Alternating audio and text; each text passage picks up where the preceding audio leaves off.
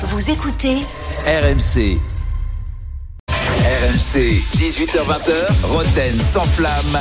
Benoît Boutron, Jérôme Roten. 18h tout pile sur RMC. Bonsoir à tous. Bienvenue dans Roten sans flamme. On est là, on est bien en plein milieu de semaine. On va se régaler. Aujourd'hui, deux heures d'émission comme d'habitude, bien sûr, mais avec beaucoup d'actu, avec des infos. Oui, restez bien avec nous. On est là jusqu'à 20h. On va vous régaler. On va se régaler aussi parce que, bah, comme tous les jours, je vais me ré- régaler parce que c'est une grosse émission, parce qu'il y a du beau monde autour du plateau, à commencer par euh, Benoît Boutron. Salut Benoît. Salut Jérôme, salut à tous. Ça va, tu tiens le coup? Ça va, super, bien Bon, sûr. Ça va. Ah bah oui. Écoute, on a un duo de stars aujourd'hui. Ah le oui. premier euh, champion d'Europe. Ça remonte hein, maintenant, hein, mais bon, pour les plus jeunes, oui, il a été champion d'Europe. C'est Pascal Olmeta. Salut Pascal. Salut Pascal. Ouais, j'avais oublié d'appuyer sur le bouton. Salut les amis. Ah, ça commence Ça- ça- bien. Ah, ça Oh, commence comme ça surtout. Ah ouais. Après, c'est peut-être mieux des fois le, le micro fermé, hein, Pascal. hein. Non.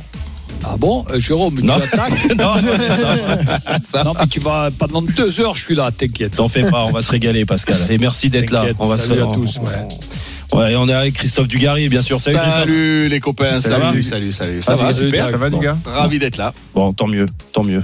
Énorme programme, énorme Roten sans flamme en ce mercredi soir. Ce soir, Roten se chauffe contre l'arbitrage français en pleine crise, des guerres intestines, un Oh. problème de gouvernance, une incohérence autour des consignes et de l'utilisation de la VAR.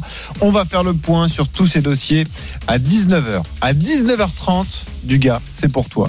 Le Bayern, est-ce le club parfait pour Zidane? C'est officiel, officialisation du club bavarois cet après-midi. Pourquoi, du gars Départ de Thomas qu'est-ce que ça a à voir? Ils m'ont pas demandé à moi le Bayern que je sache. Ouais, Ouais, puis on va c'est pas pas demander la- à Jérôme des infos sur Bah, c'est Zizou. pas, c'est pas la, c'est non, pas mais- l'agent de Zizou, euh, du gars. Ben oui, je suis pas Ah, son c'est agent, mieux je suis pas placé son pour attaché de presse, peut je suis pas. Wow. Ah, je suis pas sûr que. Attends, les, infos JR25, c'est solide quand même. Hein Et les infos CD24 alors. ah ouais.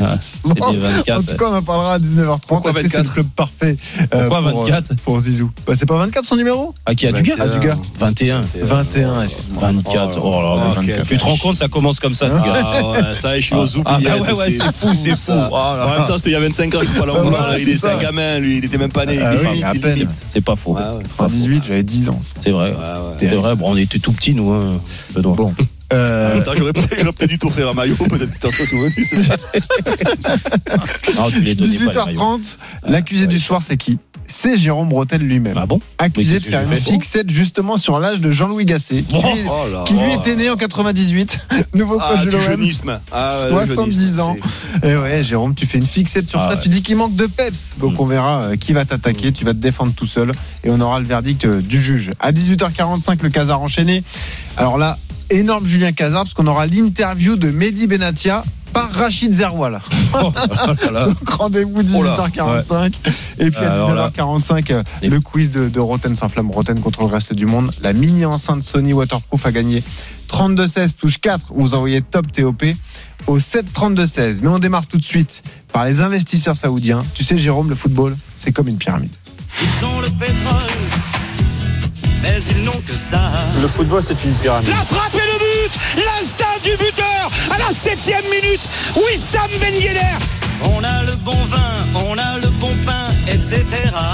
En haut de la pyramide, t'as les droits télévisuels. En bas de la pyramide, t'as les joueurs. Pourquoi pas quoi jouer au Bameyang? Le voilà L'ouverture du score Le problème avec l'arabe, c'est que c'est pas facilement lisible. Ils ont le pétrole, Mais ils n'ont que ça. hein. L'arabe est parlé par des millions de personnes. Des millions, hein, vous êtes charmante. Mais vous voyez ce que ça fait déjà Un million, Armina Il va falloir mettre des sous. Il y a une levée de bouclier au niveau de l'OCA. Il risque d'avoir une bulle spéculative et expansionniste d'ailleurs. Ah oui, L'inflation risque d'être terrible. Ah, ah, Elle l'est d'ailleurs à l'heure actuelle.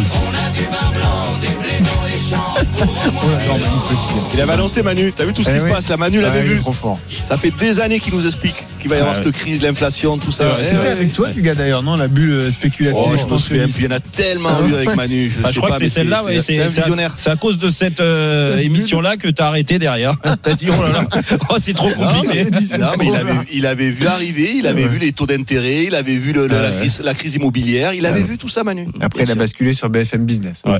Le problème, c'est qu'il voit plus le Alors, Euh, on démarre par la grosse info du jour, l'info JR25 qui arrive. On rappelle donc que c'est le rêve de tous les supporters marseillais, voir Marseille racheté par l'Arabie Saoudite. McCourt est propriétaire depuis 2016. Il a toujours démenti les rumeurs d'une potentielle vente. Mais un autre club, Jérôme Roten, pourrait intéresser ses investisseurs saoudiens. L'AS Monaco, là, la situation est différente parce que le club est en vente. Dimitri Ribolovlev, le milliardaire russe qui possède Monaco depuis 2011, a mandaté une banque d'affaires pour trouver un repreneur. Et tu nous l'as dit hier, tu nous confirmes cette info. Contact établi entre Monaco. Ah non, mais je parle pas sans un jingle. Ah bon, on y va, le jingle. L'info JR25. Ah, ah, c'est beau ça. Ah, ah, J'en ai des frissons le mec, fois. il se file des picouses tout seul. Quel naze.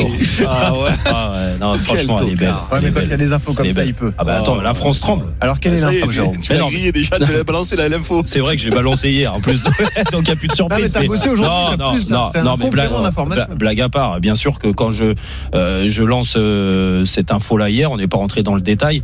Euh, je la lance pas comme ça juste pour faire le buzz. Euh, c'est juste euh, aussi parce que euh, en effet, moi ce qui se passe à l'Est Monaco, ça m'intéresse. D'autant plus, je suis attaché à ce club. Quand tu y passes, t'es forcément attaché.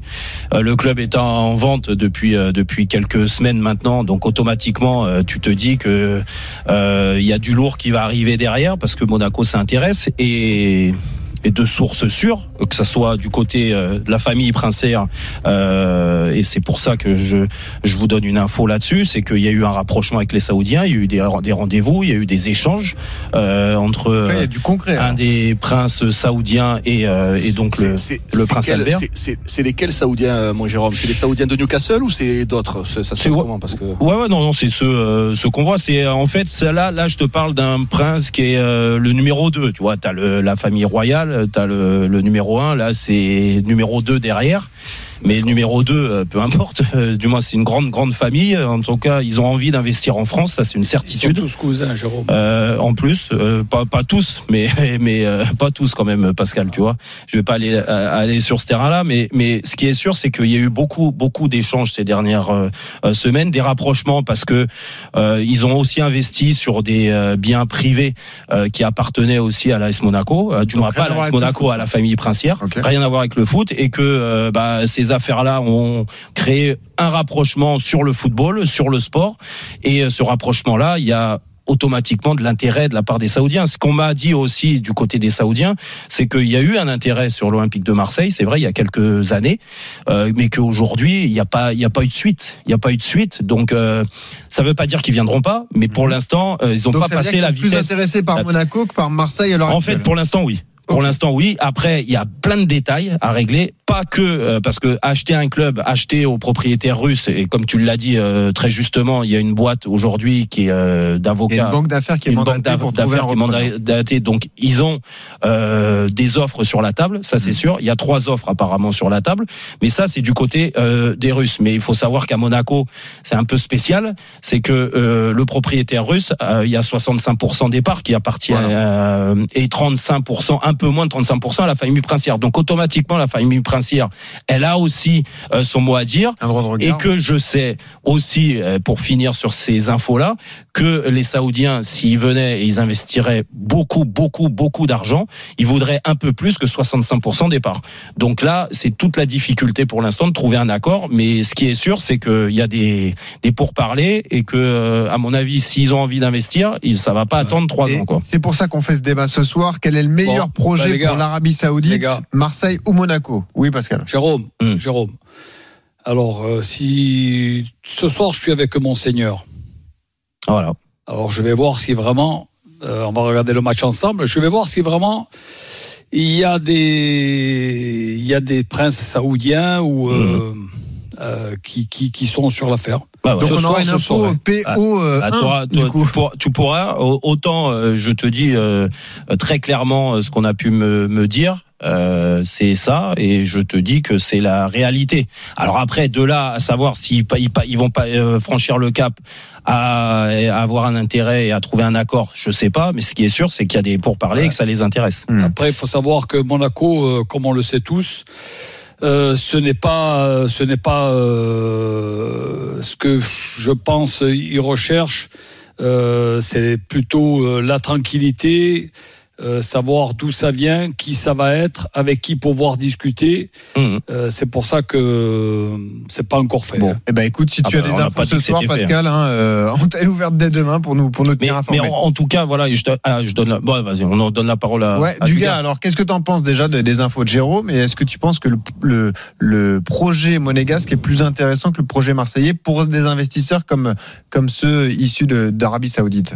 Alors écoute, euh, déjà si, on va mettre des conditions quand même, si Bien effectivement euh, les, les Saoudiens sont intéressés et par l'OM et par euh, Monaco et qu'ils sont dans l'hésitation, euh, pour moi il n'y a pas d'hésitation à avoir. Euh, si les Saoudiens viennent dans le football pour les bonnes raisons, ils doivent venir à Marseille.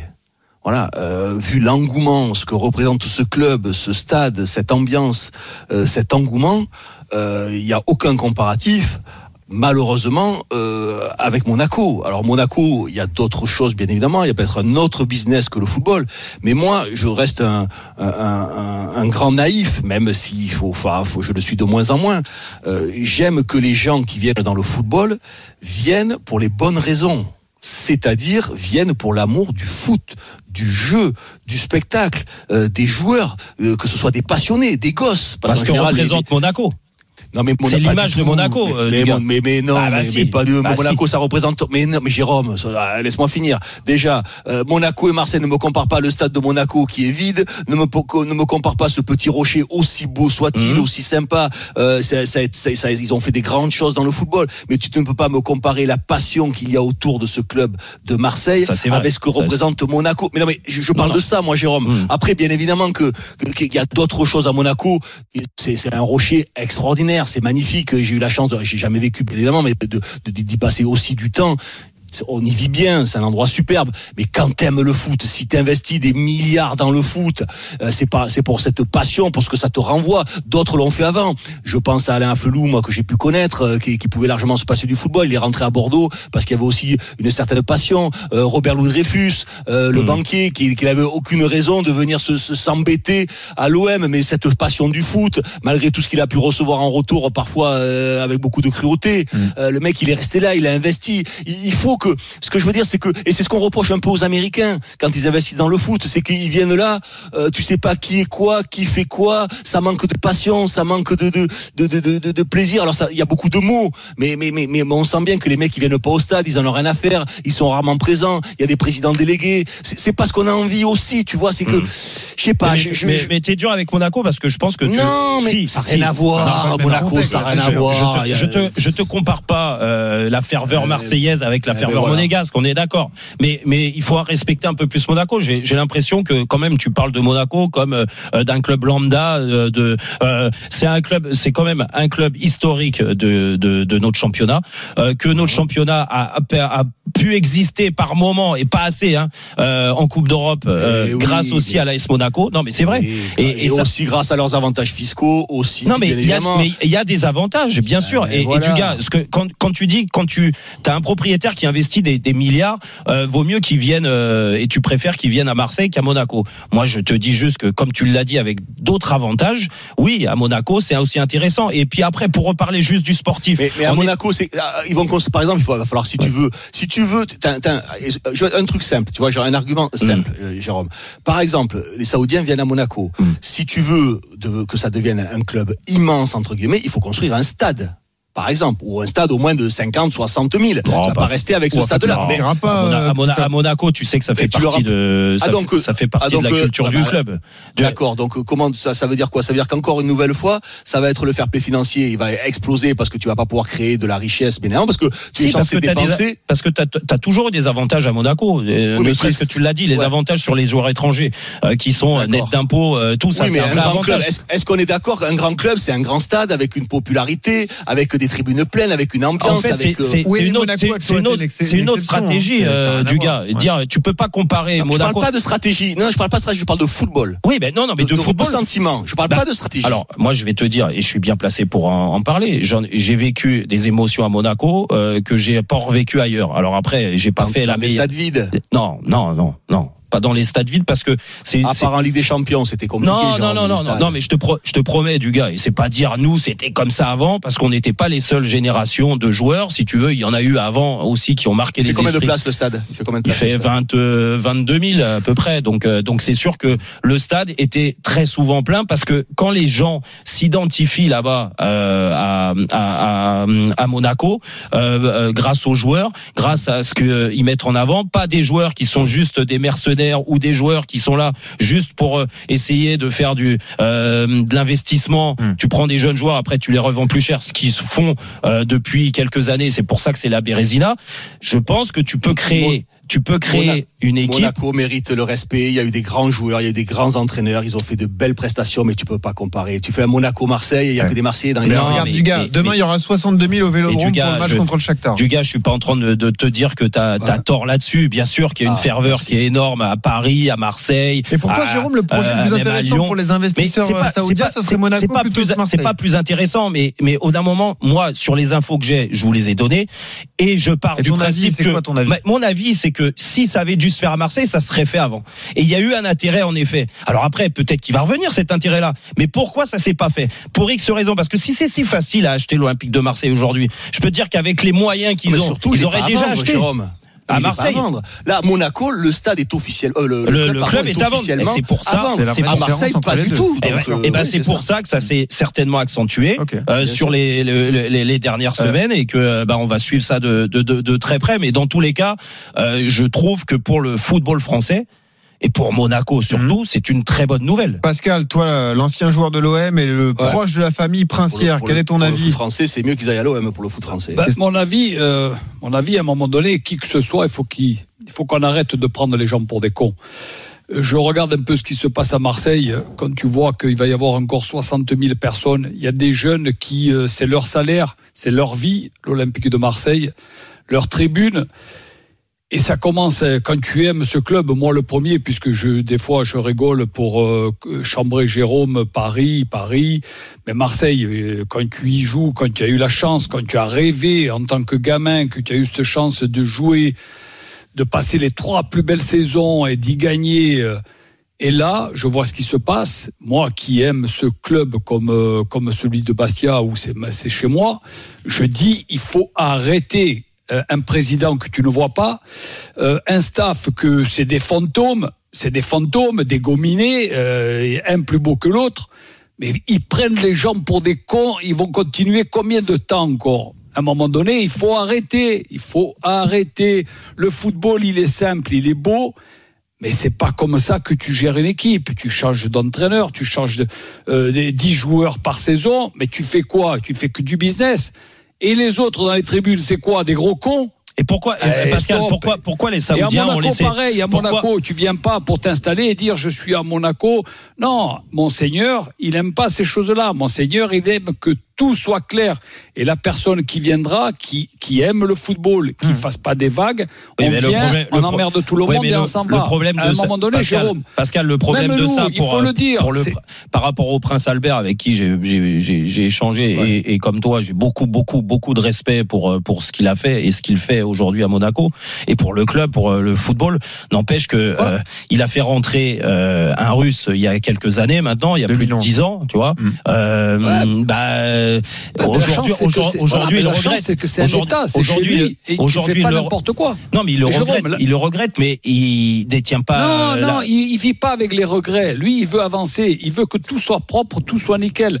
Il adore le football. Il est dans les tribunes, tu le connais, il est passionné. Bah, c'est pour ça. Mais Ce qu'il voit, ce mais qu'il voit depuis donné- plusieurs années, ça lui fait pas plaisir. Ça Et commence voilà. à gonfler Eh tout ben, le monde. Mais- et, vous, ça vous gonfle pas, les gars? Ah ben, c'est plus que gonflé. Et puis surtout, quand tu es attaché à, ce club-là, encore une fois, à dire je j'ai fait que euh, un peu plus de trois ans à Monaco, mais n'empêche que quand tu es passé dans ce club et que tu vois dans l'état où il est aujourd'hui, euh, comment il les joueurs s'identifient euh, pas du tout à ce que c'est Monaco et ils donnent pas du tout ce qu'il faut euh, pour faire exister Monaco. Aujourd'hui, on est dans un système Parce de revente de joueurs. Parce que de toute façon. Monaco existe. Et là, je rejoins du gars. Quand, quand, quand, quand tu disais que, en effet, au niveau de ces ferveurs-là, bien sûr que c'est inférieur à Monaco, c'est un club à part. Mais euh, pourquoi il, est, il, a, il a toujours existé? C'est tout. Il y a toujours eu des très bons joueurs et des très bonnes Ah oui, ça, équipes à. Monaco. Oui, sûr, et c'est pour sûr. ça qu'il a toujours existé. euh, Avec un, euh, avec, un beau, avec un beau football et tout ça. Mais c'est- de toute façon, les Saoudiens, ils veulent tirer des choses. S'ils veulent être tranquilles aussi. ils mais c'est peut-être pour sûr. ça, c'est Parce peut-être que cette parce qu'à Marseille, à. Marseille, ils ont beau faire ce qu'ils veulent, Alors, ils se feront mais- chahuter aussi. hein, Mais. Dugas, c'est une vraie question dans le débat. C'est que est-ce que le contexte sera forcément apaisé parce que tu arrives avec beaucoup d'argent? C'est la vraie question aussi pour investir à Marseille. C'est euh, Ah, ils ont- est-ce que l'argent achète la paix sociale aussi? Non mais ils ont mais pas du tout. Ils ont insulté Jean-Pierre Papin, la légende, euh, parce qu'il est revenu avec Bordeaux. Ah ils oui. ont insulté le Robert Louis Dreyfus qui avait mis euh, un milliard. Donc Non. tu peux être réticent quand tu es un investisseur et que tu veux t'engager quelque mais, part. Mais bien évidemment, Eh oui. bien évidemment. Mais il y, y en a que ça excite, il y en a que ça passionne de se faire un peu chahuter aussi. C'est c'est Oui, foot, oui. c'est un sac- c'est un sacerdoce. Je, je parlais tout à l'heure de, de, de Dreyfus ou de d'Afoulou, des gens comme ça, des grands chefs d'entreprise. Ils ont pas besoin de venir dans le foot. Les mecs qui viennent parce qu'ils adorent qu'on les appelle président, parce que vrai, on leur fait aussi des autographes, parce oui, que voilà. voilà, il y a une espèce d'ego, il y a une espèce de passion, il y a une espèce de truc qui fait que ils ont beau avoir tout réussi dans leur business, ils ont, ils viennent dans le foot. Tu te dis, mais ces mecs-là, c'est des fous, ils viennent pour se faire insulter, c'est des malades. Mais il y en a qui y vont quand même. A cette passion parce que tu, tu, tu vis un truc euh, incroyable. C'est incroyable le foot, tout ce que ça peut déclencher, tout ce que tu peux faire à travers le foot. C'est c'est c'est magique. Regarde Ah, mais- encore, euh, euh, tu le 62 000 personnes encore demain, Marseille, Donetsk, alors qu'il y a rien qui fonctionne dans ce Ouais, club. ouais, tu c'est te vrai, dis mais fou. c'est fou, Ah, c'est une passion. ça. C'est passionnant. oui, Ça, on certainement. en parlera dans le procès à 18h30. Regarde, Tiens, Jérôme, Jérôme Oui. Vas-y Pascal, Nas- on Nasser au. PSG, personne ne le connaissait. Aujourd'hui, c'est une star. Oui. Nasser Non mais après, après, et, et là vrai, je vous rejoins. vrai, quand ils viennent, Ouais. quand ils viennent investir, euh, Autrement, euh, que ce soit les Qataris ou les. Saoudiens, ils viennent pour euh, leur image, leur image. Et, et je vais te dire, et ça c'est de source sûre aussi. De... vibrer. Tu crois qu'au Qatar, ils s'ennuient pas, les mecs J'y ai vécu, moi. Il y a pas grand chose à faire. Oui, donc, sauf- t'inquiète, les mecs, ils viennent. Sauf que les aussi. Et c'est pour ça que euh, du gars, euh, dans ta réflexion, je te dis qu'ils se sont rapprochés de Monaco. C'est peut-être que en termes d'image aussi, par Mhm. rapport à la Coupe du Monde qu'ils vont avoir en 2034, Mhm. tu vois, c'est important pour eux qu'ils investissent dans le championnat de France. Ouais. C'est pour ça Mais qu'ils cherchent, cherchent. le Qatar Et c'est pour ça. Et moi, je vous pose la question. Mais pourquoi ils n'ont pas été plus loin à Marseille? Ça les intéressait. Alors moi, je veux bien que vous me dites, ouais, ils vendaient pas le club. Mais pourquoi? Pourquoi Pourquoi Ouais, ils n'ont je- pas été plus loin pas. les Saoudiens? Ça, c'est l'in- c'est l'inconnu. C'est parce que parce qu'il faut savoir avec qui tu peux discuter à Marseille. Ouais, ouais. Euh, regarde, on on est toujours euh, les, les, les présidents de certains clubs français, on peut les compter sur les doigts d'une main. euh, dès qu'il y a un truc, et c'est leur argent. Ah, il n'y en a plus beaucoup, euh, Pascal, t'as raison. Eh ben tu voilà, tu Mm. peux les compter. Mais Ouais. en plus, certaines fois, ils sont critiqués, ils sont hués, ils sont, tu, tu, tu, Mm. euh, tu, tu, tu leur tires dessus et, et ils te disent, ouais, mais les gars, ben, c'est mon argent. J'essaye de faire quelque chose. Alors, Alors, 18h22, imagine un- Pascal, Ouais. on va donner la parole à Hicham, supporter marseillais qui a composé le 32-16. Salut Hicham. Salut Hicham. Salut l'équipe, salut euh, Jérôme, Bienvenue, salut euh, Pascal, Salut, salut, salut, euh. Yaduga et euh, Ouais. euh, c'est plus c'est pas la tour, c'est qui? Non, C'est pas la tour, non C'est c'est pas la tour. La tour, euh, la tour, pas la tour de la tour de contrôle. elle est pas là. C'est Benoît Boutron qui est là. Ah les Goutron, ça va? Ouais, ça va et toi? ouais. Bon, bah, Hicham, alors, qu'est-ce que tu en penses là de Quel est le meilleur projet pour toi? Euh, bah, en vrai, c'est moi je suis marseillais, donc je vais te dire le projet marseillais. C'est Ouais. juste que ça fait quatre piges que il y a un mec qui s'appelle euh, Thibaut euh, Vézérian, je sais pas qui, qui surfe sur ce truc de vente de l'OM par les rachat de l'OM par les Saoudiens. Ça se fait pas. Mm. C'est rageant en fait et c'est frustrant en tant que supporter. Et euh, je dis pas ça contre toi, c'est juste que hum, les infos que vous donnez, c'est des infos ok, mais c'est des supputations, c'est des Ah non, hypothèses. ah non, on non, non, non, non, pas- on moi, Hicham, je suis désolé. Alors, écoute, je, je t'arrête tout de suite. C'est des infos de Monaco. Hein. C'est pas, D'accord, euh, c'est pas, euh, c'est pas. Je me suis dit, ah tiens, je vais parler des Saoudiens à Monaco aujourd'hui, quoi, tu vois. C'est pour ça qu'on fait moi le je, débat. je vais regarder euh, ma, ma crèmerie, euh, l'Olympique de Marseille. Le problème, c'est que c'est qu'en fait, tant qu'on n'est pas dans des vraies négociations de vente, d'achat, euh, regarde à Manchester United, il y a eu des, des, des, des, des appels d'offres, les Qataris se sont posés, Ineos se sont posés, ils ont posé l'argent sur la table. Mm. Là, ok, on parle. Nous, ça fait quatre ans, on brasse du vent. Oui, On mais sauf que la différence, Hicham et Dugat le disait, c'est qu'à Marseille, ils ont jamais annoncé que le club était à vendre, alors qu'à Monaco, Oui. depuis deux mois, le Russe a annoncé qu'il vendait le club. Ok, et moi je vais répondre à ça, je suis d'accord avec toi sur ce constat-là. Maintenant, je réponds à ta question pourquoi les Saoudiens sont pas partis loin? Vous vous, vous rendez compte? Marseille, c'est une mafia le bordel. Tu vas au stade Vélodrome, tu le, les virages, ils sont gérés par des groupes de supporters. euh, ils font la loi. Le, club, le, stade, il appartient à la municipalité, il appartient pas au club. Le président, ça fait euh, quatre ans qu'il est là. Il a passé euh, trois ans et euh, 362 jours aux États-Unis. Il a passé trois jours au stade Vélodrome. À un moment donné, il y a une, une telle instabilité que moi, je suis acheteur. Mais qu'est-ce que je vais me foutre dans ce bourbier? Et en plus, le problème, c'est pas ça, c'est que comme dit, euh, comme dit euh, même quand tu investis, regarde, euh, qui repose un peu euh, Dreyfus, euh, Robert Louis Dreyfus, il a posé un milliard, on l'a insulté. Donc à un moment donné, il y a, une- il y a trop d'instabilité dans ce club, il y a trop de, de- il y a trop de business parallèle. Il faut le dire, il y a trop de gens qui croquent, qui mordent, qui mangent euh, avec l'OM, et c'est trop compliqué en fait. Et j'en veux à ces journalistes qui font croire aux supporters qu'il y a des mouvements, qu'il y a des discussions. Oh Zidane à l'OM, oh les Saoudiens vont racheter. Arrêtez votre pipeau les gars. Ça fait 4 piges, 5 piges que vous nous bassinez avec ça, il se passe rien. Alors Ce oui, qui n'a peut-être jamais que été dans la 10 ans, position d'RMC Sport, Mmh. je. Ouais, Peut-être ouais. que dans 6 ans, oui, oui, j'ai pas dit que c'était RMC Sport, mais c'est tous les journalistes qui gravitent autour de ça et qui font de leur buzz, qui vendent.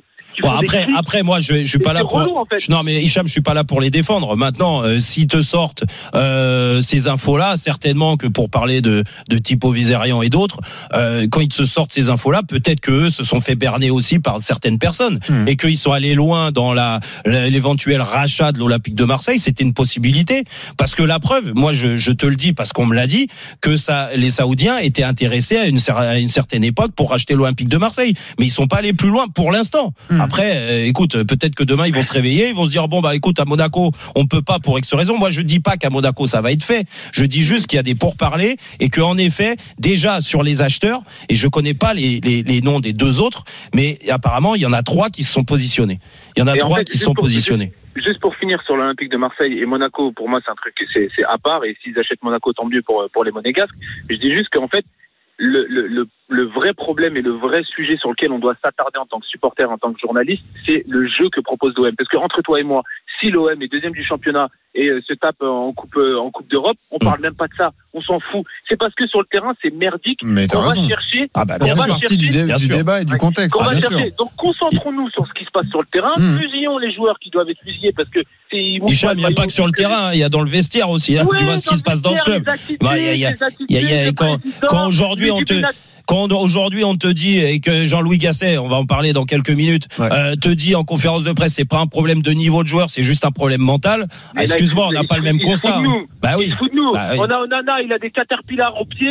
On a Ah, parle-en à euh, Dugas. Chico, c'est un, gardien de, de, de parking. Bon. Arrêtez les gars, il fait que crier. Euh, enfin, je vais pas te faire la liste des joueurs. Aubameyang, il, a, il est en pré-retraite. Euh, Ounaï et Harit, euh, ils jouent qu'en sélection du Maroc. Quand ils viennent euh, chez nous, t'as l'impression... Je suis marocain, hein, je, je les Ouais, adore. ouais. hein. Mm. Mais quand tu les vois jouer à Marseille, tu te dis, eh, les mecs, vous êtes en dilettante. Non, on va pas faire la liste de tous les joueurs. Mais c'est vrai que c'est compliqué. Bon. Et ce qui fait que c'est compliqué sur le terrain, ça se reporte sur les instances. Bon, ben, on va vendre le club. Bon, et les gens se font leur beurre, les clics, les journaux sur ça. Et nous, ça nous. En fait, c'est rageant et frustrant. Arrêtez de vendre du rêve aux supporters marseillais. On est neuvième du classement. Ouais. On a un jeu merdique. On a recruté. euh, putain, tu te rends compte? Gislain Printemps.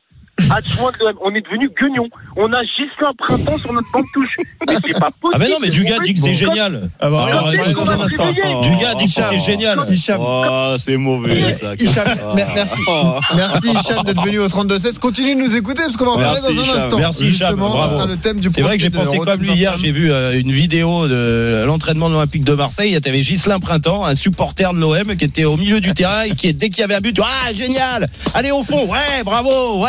Alors, bah, ça part de là, bah, peut-être. Non mais arrête, Alors, tes bêtises. C'est le procès de Roten sans flamme, le procès de Jérôme Roten même dans un instant. accusé de faire Respectez Gislain, les gars. Ah ouais, ouais, Justement, bah, on le respecte. Jérôme fait une fixette sur l'âge déjà, de Jean-Louis Gasset. On va s'en occuper dans un instant, Pascal. Allez, à tout de suite sur RMC. RMC, 18h20h, Roten sans flamme.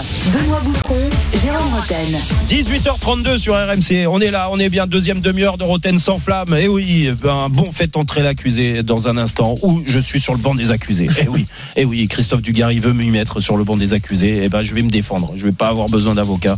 Je vais me défendre avec Benoît Boutron, avec euh, Pascal Olmeta qui va être un excellent juge, bien sûr. Et dans 10 minutes, c'est le moment de Julien Ah Cazard oui. avec son Cazard enchaîné. Avec un Avec- document exclusif. Ah ouais.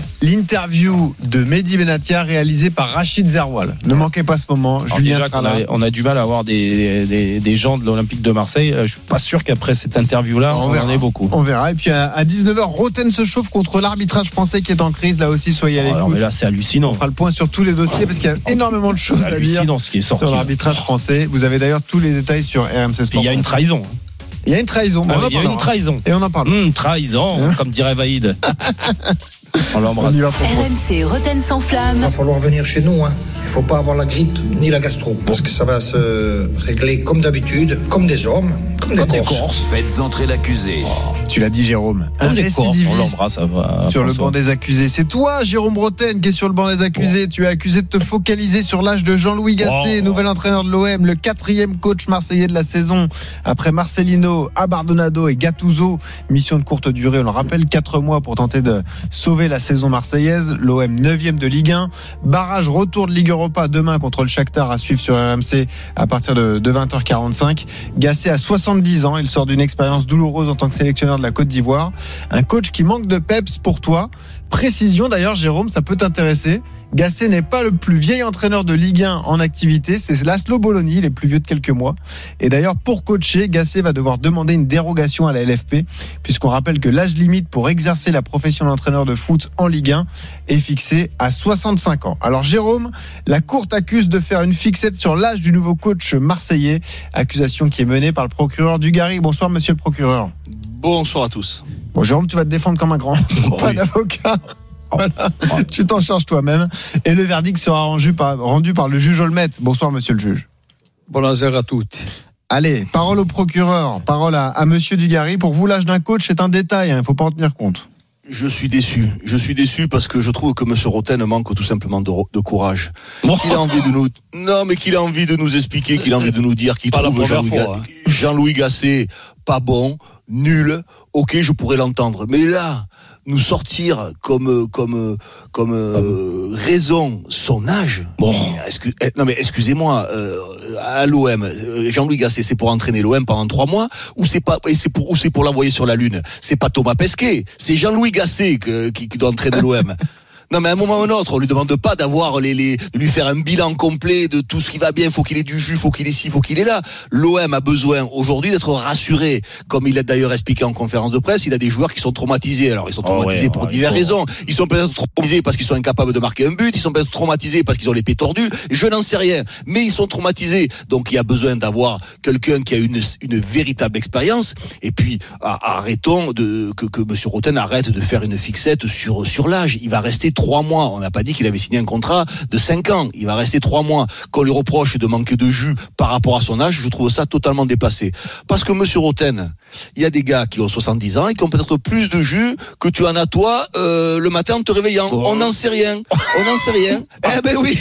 Eh ben oui. Non mais des Celle-là, fois. tu- Celle-là, tu allais Non, mais- chercher loin. Non mais bien évidemment. Donc Ah, voilà, je trouve que ce que ce jeunisme, euh, voilà, euh, comme il est il est expliqué par par par mon, mon collègue, je trouve ça totalement Il y a des gens qui ont de l'expérience et je pense qu'en plus l'Olympique de Marseille a pas besoin d'avoir de de, faire venir un jeune un jeune feu Ah follet qui a, qui, a des, qui a des rêves de partout et qui saute de partout et qui fait du bruit de partout. Ah bah là, au moins, Et voilà, on n'a pas besoin de ça. là, c'est On a sûr, besoin, là. voilà, Ah, il est on a besoin d'un mec hein. on a besoin d'un mec qui a de l'expérience, qui voilà, qui connaît parfaitement le football et qui sait ce que ce, ce, de quoi on- les joueurs ont besoin dans un moment euh, ultra difficile où c'est vrai qu'il faut quand même dire, euh, il y a quand même ils ont changé trois fois d'entraîneur, ou non, c'est deux ou trois fois C'est le quatrième si on compte Pancho Abardonado. Voilà, dans la saison. Donc, imagine que les joueurs, c'est vrai qu'ils en peuvent certainement plus. Bon. Et ils ont besoin d'être un petit peu rassurés. Donc, euh, une nouvelle fois, je trouve ça très, je trouve, en plus, je vais dire un truc, je trouve ça méchant. Oh, oh, bah, Bête et méchant de la part de Jérôme oh, oh, Voilà, je suis désolé. Je suis désolé, mon collègue, de, dire ces mots qui sont durs, mais je Ah trouve ça bas, vraiment très bas. Voilà. Parole à la défense, monsieur Roten. Vas-y, défends-toi. Bah, en fait, euh, quand je, je parle de son âge, déjà, ce qui est surprenant, c'est qu'à 70 ans, et euh, c'est les stats hein, qui le confirment, euh, c'est que c'est très rare d'entraîner euh, encore au haut niveau. Euh, ça va être euh, le troisième, je crois, en Ligue 1. Euh, seulement troisième sur toute la période Ligue 1. Tu vois, Il y a donc, Bologna, hein, qui est. euh, Voilà, il y a Bologna en qui est en Lens. voilà, qui est une Il réussite à Bologna. il reste trois mois. Non, non, non, mais bah, excuse-moi, il reste trois mois et euh, il entraîne pendant trois, trois mois. mois. On est d'accord. Non, d'accord. Donc, donc, en fait, euh, Marseille, à travers ce choix-là, a déjà acté que la saison était morte. On est d'accord. Donc, Non. donc, on doit finir la saison. Il Non, faut prendre un entraîneur. Bon, bah, Papin. En termes d'image, on ne sait pas pourquoi euh, Jean-Pierre Papin a été mis sur le gars. Il est pas au niveau, il est pas bon. Ok, bon, ok. Donc vous avez plus de certitude avec quelqu'un qui a 70 ans et qui en effet, en effet, à 70 ans, c'est pas moi qui le dis, hein, c'est toutes les personnes qui ont 70 ans. Je dis pas qu'il est cramé, mais je dis juste que il est un peu fatigué quand même et on le et, et- et- et- et on le sent et on le sent et d'autant plus fatigué du gars je vais te dire pourquoi c'est que il y a juste à regarder euh, le, le, le, ses postes d'entraîneur. Dire, moi, je veux bien. Là, si tu prends Arsène Wenger, Arsène Wenger, j'aurais fermé ma tronche.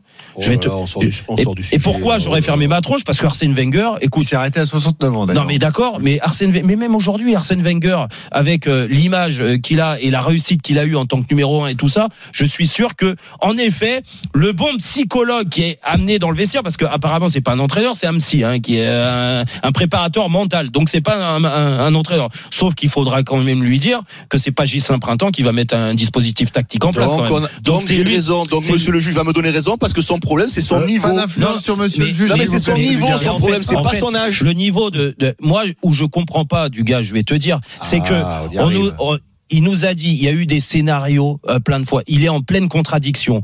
Il est parti de Saint-Étienne et ça remonte. Hein. Saint-Étienne, ça fait maintenant à peu près cinq ans, Hum. d'accord? Je suis usé, je laisse la place. Il a fait un cadeau à Saint-Étienne, hein, Hum. à Gislain Printemps. C'est vrai. Voilà. Gislain, prenez-le, prenez-le, fiasco total, total. Et tout le monde le savait. Ah, Il a, il a derrière, eu, il a eu un souci familial aussi à l'époque. Oui, non, non, mais mais c'était plutôt il a, ça. il a, C'est- et ça, je, et ça, je respecte. Il a perdu sa femme et, euh, et, et, et ça, moi, je, je vais pas arriver sur la vie privée.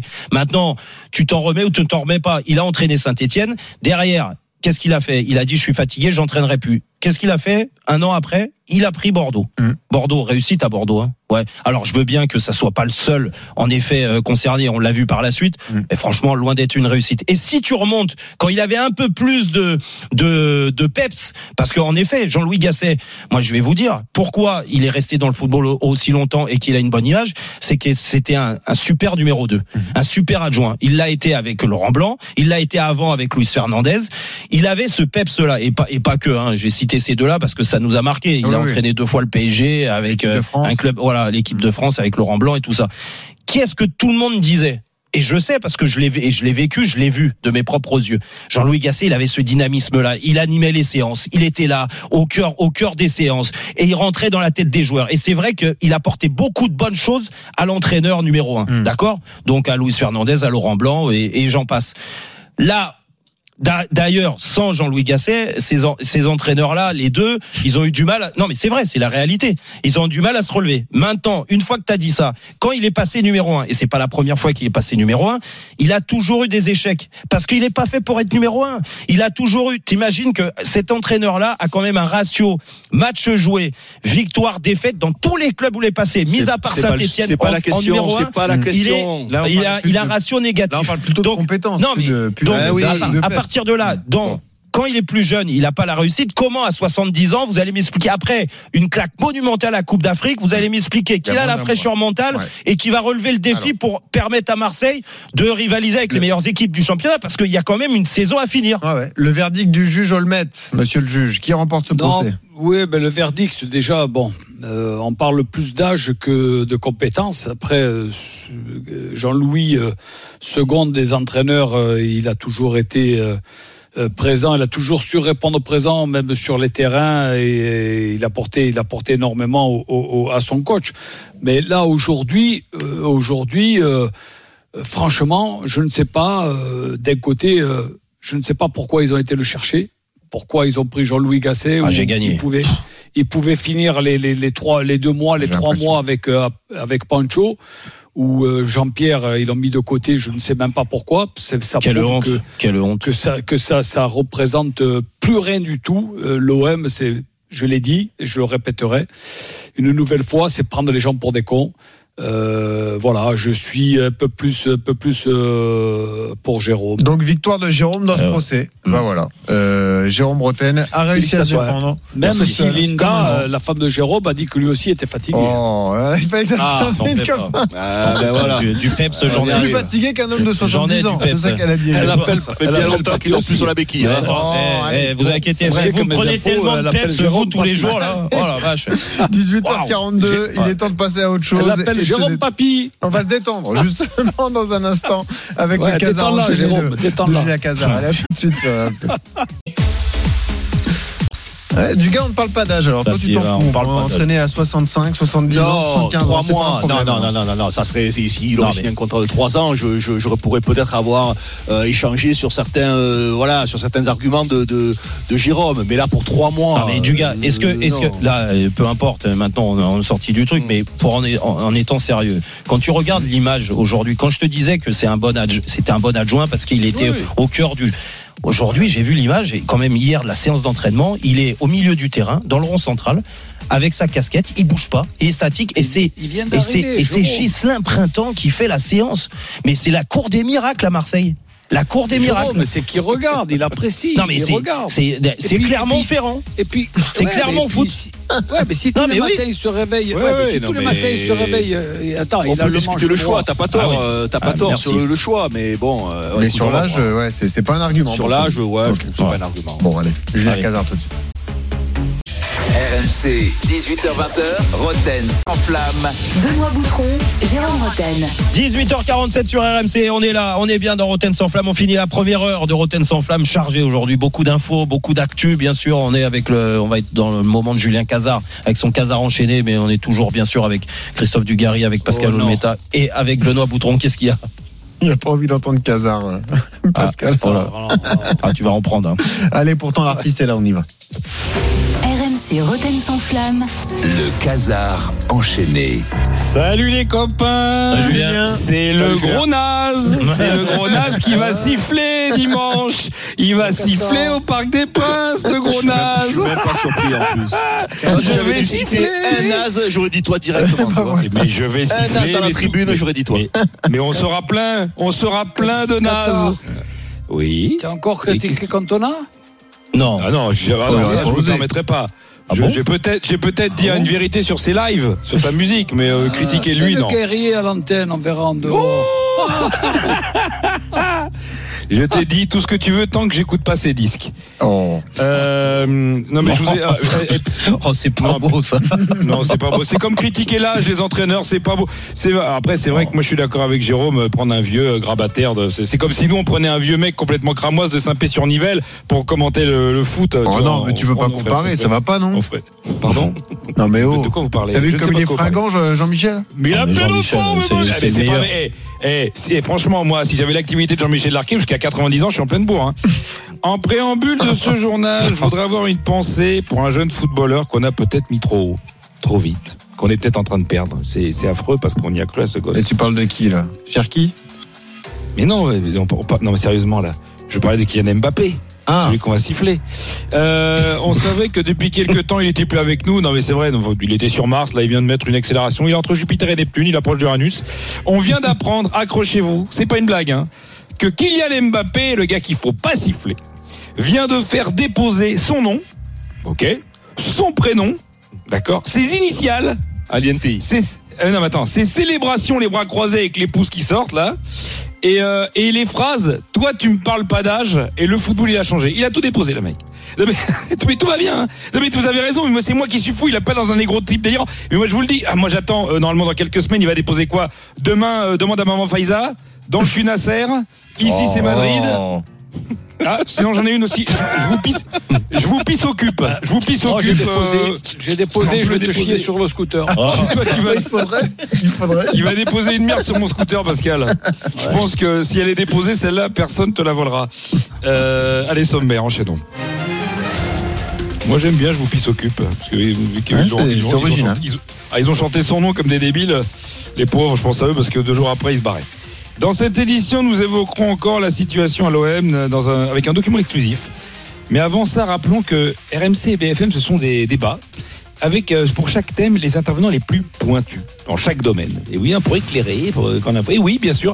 Jeudi dernier, par exemple, il y avait un, un débat et euh, sur BFM euh, par rapport à une info qui venait de tomber et on avait pour nous des spécialistes pour nous éclairer. Souvenez-vous. Merci d'être avec nous. On reste ensemble et en direct jusqu'à minuit ce soir pour m'accompagner. Ségolène Royal, rebonsoir euh, Ségolène, bonsoir Perico et bonsoir. Et on va avoir besoin de vous particulièrement euh, ce soir, Frédéric Armel, journaliste RMC et écrivain, puisqu'on va parler évidemment du scoop de ce soir, révélé par RMC. Euh, Kylian Mbappé qui va quitter le PSG à l'issue de son contrat en juin prochain. J'ai- Non mais franchement, je vous invite à écouter l'avis de Perico Légas et de Ségolène Royal. Non mais BFM, ils sont au taquet. Les mecs, on vient d'apprendre là pour Mbappé, c'est bon. Il y a Perico Légas et Ségolène Royal. Y a seul truc, j'ai- Hermel. j'ai- Oui, j'ai pas compris. Par contre, j'ai pas compris la présence de Fred. Qu'est-ce qu'il foutait là Euh, Mais bon, euh, il, devait passer pour autre chose, sûrement, pour parler de. Bref, euh, alors moi j'ai hâte du, du- du prochain, euh, du prochain débat sur l'import-export entre la France et les pays de l'Oural avec, euh, avec euh, je sais pas, avec Moscato ou, euh, ou Pierre Dorian. Dans cette édition, nous reviendrons sur l'affaire Midi Benassia, parce que c'est ça le plus important, et les deux interviews à Amazon et à Canal euh, qui ont été mal prises. Eh bien, RMC, nous avons un document exclusif. Oui, nous avons euh, évidemment une interview qu'il a accordée au leader des Winners, Rachid Zerwal, une info exclusive qui nous est euh, envoyée par Flo Germain. Et déjà, bonjour Mehdi. Bonjour. Ah, déjà, ben, merci d'avoir accepté euh, de répondre à mes questions. C'est moi qui t'ai demandé de les poser tes questions. Bien fait, je les pose si j'ai envie. Et il se trouve que j'ai envie de les poser. Alors je te préviens, Mehdi, hein, ça sera une interview, hein, cinq concessions, hein, on rigole pas. Ouais, c'est ça, casse pas les couilles et pose tes questions. Je casse les couilles si j'ai envie. Ah, il se trouve que j'ai pas envie de casser les couilles. En première question, pourquoi tu as viré Gattuso? Gattuso, je l'ai pas viré. Il est parti de lui-même.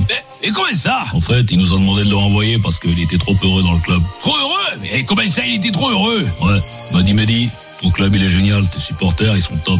Ton président il est charismatique, ton groupe il est fabuleux. J'ai jamais vu des mecs aussi talentueux depuis le Milan AC 2005 dans le Celotti. Ah, carrément Mais il y a un gars, il pose problème. Ah bon C'est Jonathan Klaus. Jonathan Klaus Exactement, Jonathan Klaus. J'ai fait mes calculs avec toute la cellule de data du club. On a une cellule de data dans le club et c'est qui c'est Jacques T'occupe. Je m'occupe si j'ai envie. Bon, il se trouve que j'ai pas envie de m'occuper. La cellule de data nous a démontré que sans Jonathan Klaus, aujourd'hui on serait deuxième du championnat à un point du PSG et qualifié en quart de finale de Ligue des Champions. Pour le bon comme c'est un truc de fou, mais comment il calcule ça les data Les calculs, c'est trop, je vais pas t'expliquer, tu comprenais rien avec ta tête de Miro, ta barbe de Père Noël et ton survêt Lidl. J'imagine que t'as pas fait maths sup, tu laisses tomber. Juste à savoir que le problème c'est Jonathan Klaus depuis le début. Jonathan Klaus, il gangrène l'équipe. Et s'il gangrène, pourquoi tu le mets pas sur le banc? Il joue le championnat et la Coupe d'Europe, le banc c'est hyper important. Et on veut pas qu'il gangrène le banc. Eh, pourquoi tu le mets pas en tribune? Marseille, les tribunes, c'est le cœur du club. C'est primordial.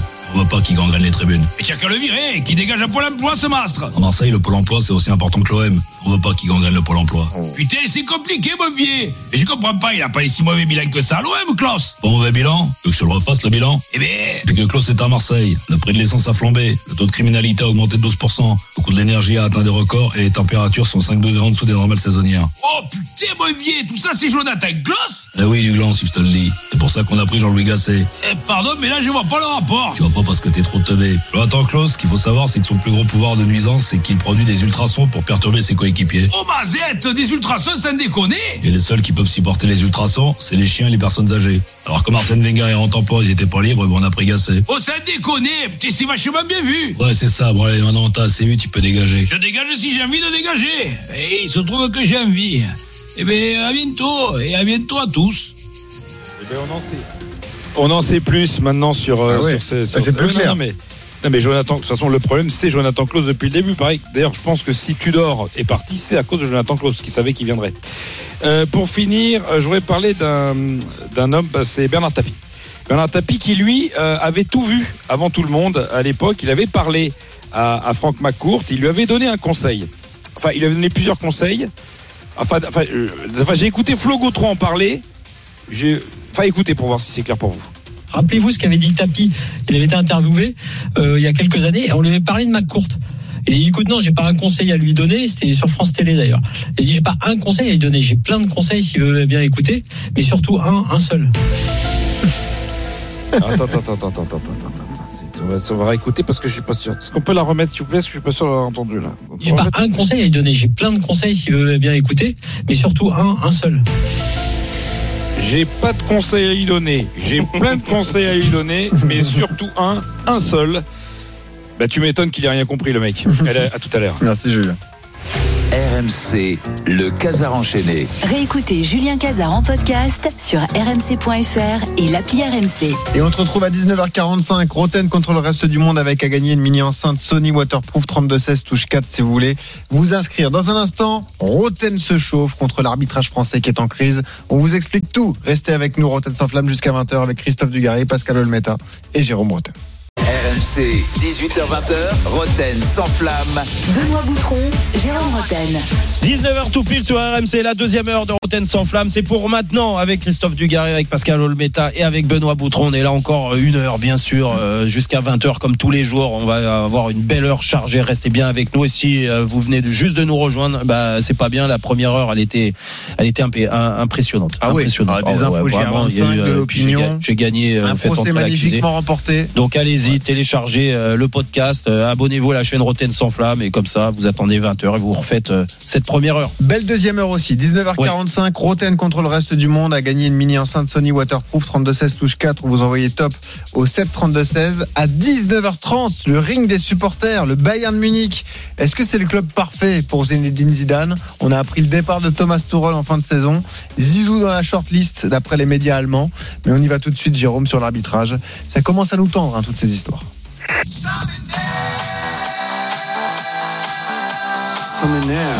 Monsieur Turpin n'est pas bon. Est-ce qu'il a de l'arrogance et qu'il se prend pour un autre ou euh, il voit rien, il est malhonnête et c'est de l'incompétence? Moi, je vois Turpin arbitrer en Ligue des Champions. Je ne le vois pas mauvais. Il se permet de prendre à partie l'avare qui dit non, non, va pas voir, va voir, va voir, ceci, cela. En fait, il fait la pluie et le beau temps.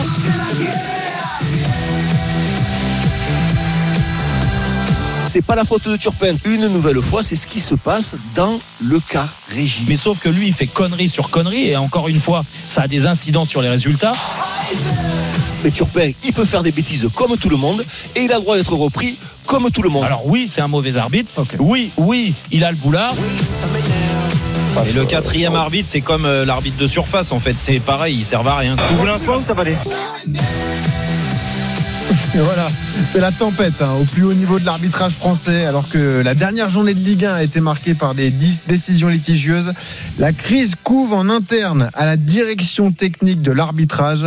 Guerre intestine entre le patron Anthony Gauthier et Stéphane Lannoy, qui est responsable du monde professionnel. Ce soir, Roten se chauffe contre l'arbitrage français en crise. On va faire le point complet sur ce dossier avec Arthur Perrault, journaliste à RMC Sport. Salut Arthur. Salut messieurs, bonsoir à tous. Bon Arthur, qu'est-ce qui se passe concrètement à la DTA alors? Eh bien, en début de saison, l'arbitrage français voulait montrer son unité. Quelques mois après, la direction des arbitres connaît une première tempête. Un arbitre de Ligue 1 témoigne ce matin chez nos confrères de l'équipe. Pour lui, je le cite, aujourd'hui, on ne sait plus comment arbitrer. Un jour, il faut arbitrer noir.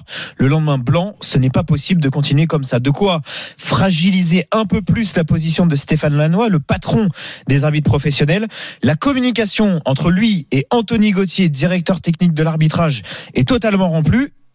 Exemple, un incident survenu à la mi-temps du match entre Montpellier et Lille le 28 janvier dernier. Un des arbitres assistants signale de façon trop rapide un hors-jeu lillois. Le président du LOSC, Olivier Létang, aurait envoyé dans la foulée un message à plusieurs responsables de l'arbitrage, dont Stéphane Lannoy. L'ancien dirigeant rennais se serait ensuite dirigé dans le vestiaire des arbitres avec son téléphone en affirmant avoir reçu un message du patron des arbitres professionnels sur un hors-jeu non valable. Ce comportement de Stéphane Lannoy aurait euh, stupéfié les, le monde de l'arbitrage professionnel. Philippe Diallo pourrait donc revoir l'organigramme présenté en début de saison. Certains dirigeants reconnaissent que cette organisation était bancale dès sa présentation. Eh oui, la guerre donc entre Anthony Gauthier, Stéphane Lannoy, cette histoire avec Olivier Létang qui se présente dans le vestiaire de l'arbitre avec un message de Lannoy en disant voyez Trahison. vous êtes trompé, même Trahison. votre patron l'affirme.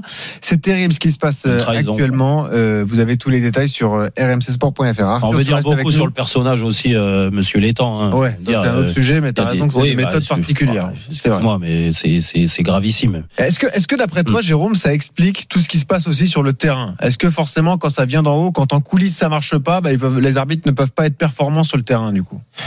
Moi, je, bien sûr que le, le, le, le reflet, le reflet, il est sur ce qu'on voit le week-end, euh, sur l'arrogance de certains, sur l'incompétence d'au- d'autres, euh, sur euh, le fait que il y a aucune hiérarchie de, de respecter, euh, que euh, euh, aujourd'hui tu sois un arbitre international et encore plus dans les trois arbitres qu'ils ont décrété que c'était les trois meilleurs arbitres français. Et là, je remets Turpin dedans, bien sûr, et Frappard très souvent, parce que moi, a- vous n'allez pas me dire c'est femme, c'est un, homme, on peut pas parler comme ça et tout ça. Elle est là, et c'est une arbitre comme une autre, euh, comme un autre. Tu vois, donc on a, on la juge sur ce qu'elle fait et ce qu'elle fait pas. Je suis désolé.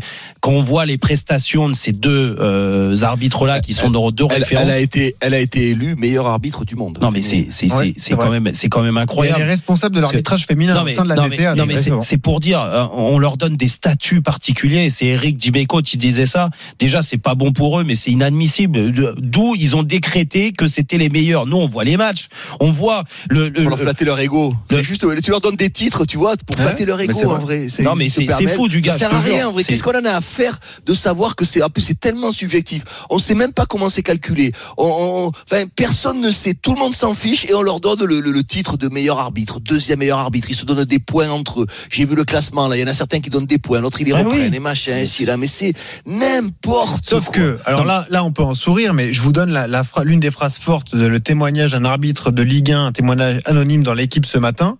Je vous lis cette décla qui est dingue. Notre quotidien, ce sont des débriefings qui sont faits en fonction du nom de l'arbitre, des arbitres plus ou moins protégés, des situations Quelle où on nous dit, écoute du gars, des situations où on nous dit que l'on peut tricher plus ou moins avec la VAR pour protéger la décision du collègue, notamment sur les hors-jeux. C'est des débriefs chaque lundi. Et là, ça devient Ouais. inadmissible. Exactement. Là, ça veut dire que pour couvrir une erreur d'arbitrage, Ouais, on peut Exactement. tricher avec euh, la Non, vérité, ce qui, est, ce qui cacher est- la vérité. ce qui est inadmissible, euh, c'est euh, bon déjà tout, tout ce qu'on apprend là, c'est c'est gravissime.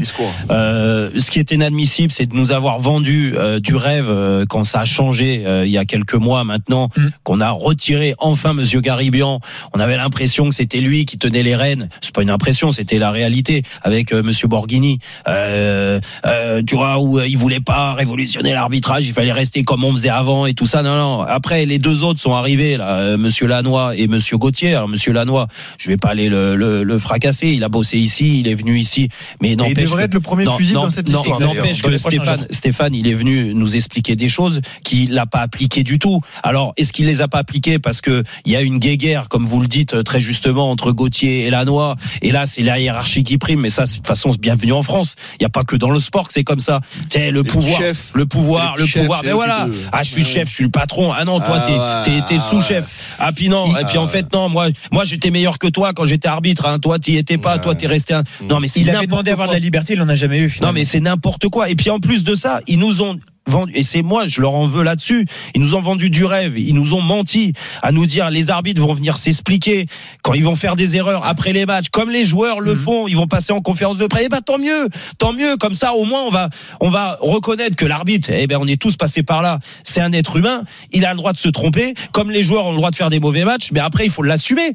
Tu peux assumer une mauvaise décision à chaud, et ça c'est trop peu fait, ça c'est un peu fait. Mais là, ça, maintenant, ça s'est perdu parce qu'ils se sont dit, oh là là, là on donne à manger aux détracteurs, donc on va plus, on va plus le faire. Donc, donc tu rétropédales. Et à l'arrivée en rétropédalant, eh ben l'arrogance de certains, eh ben elle ressort encore plus parce qu'ils sont intouchables, parce que Turpin, Frappard et d'autres, ils sont intouchables. Et les et, et ceux qui les arbitres, parce qu'on en a quand même quelques bons, des bons dans le sens où ils font pas parler d'eux.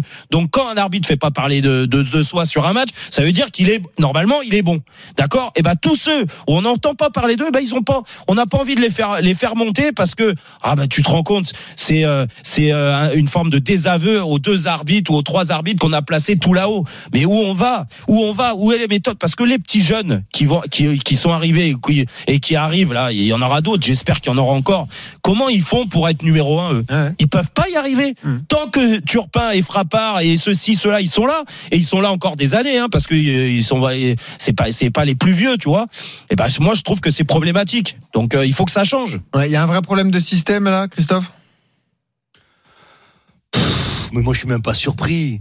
Ça a toujours existé, euh, ça a toujours existé. On parlait de Caribien la fois d'avant et la fois d'avant c'était un autre, ça a toujours existé. Mais c'est c'est c'est parce qu'il y a de l'humain, il y a des égos surdimensionnés, il y a des il y a des il y a beaucoup d'argent en jeu. Voilà, c'est le pro- c'est le problème dans toutes les fédés, dans toutes les fédés c'est les, les mêmes problèmes, dans les dans l'arbitrage c'est les mêmes problèmes.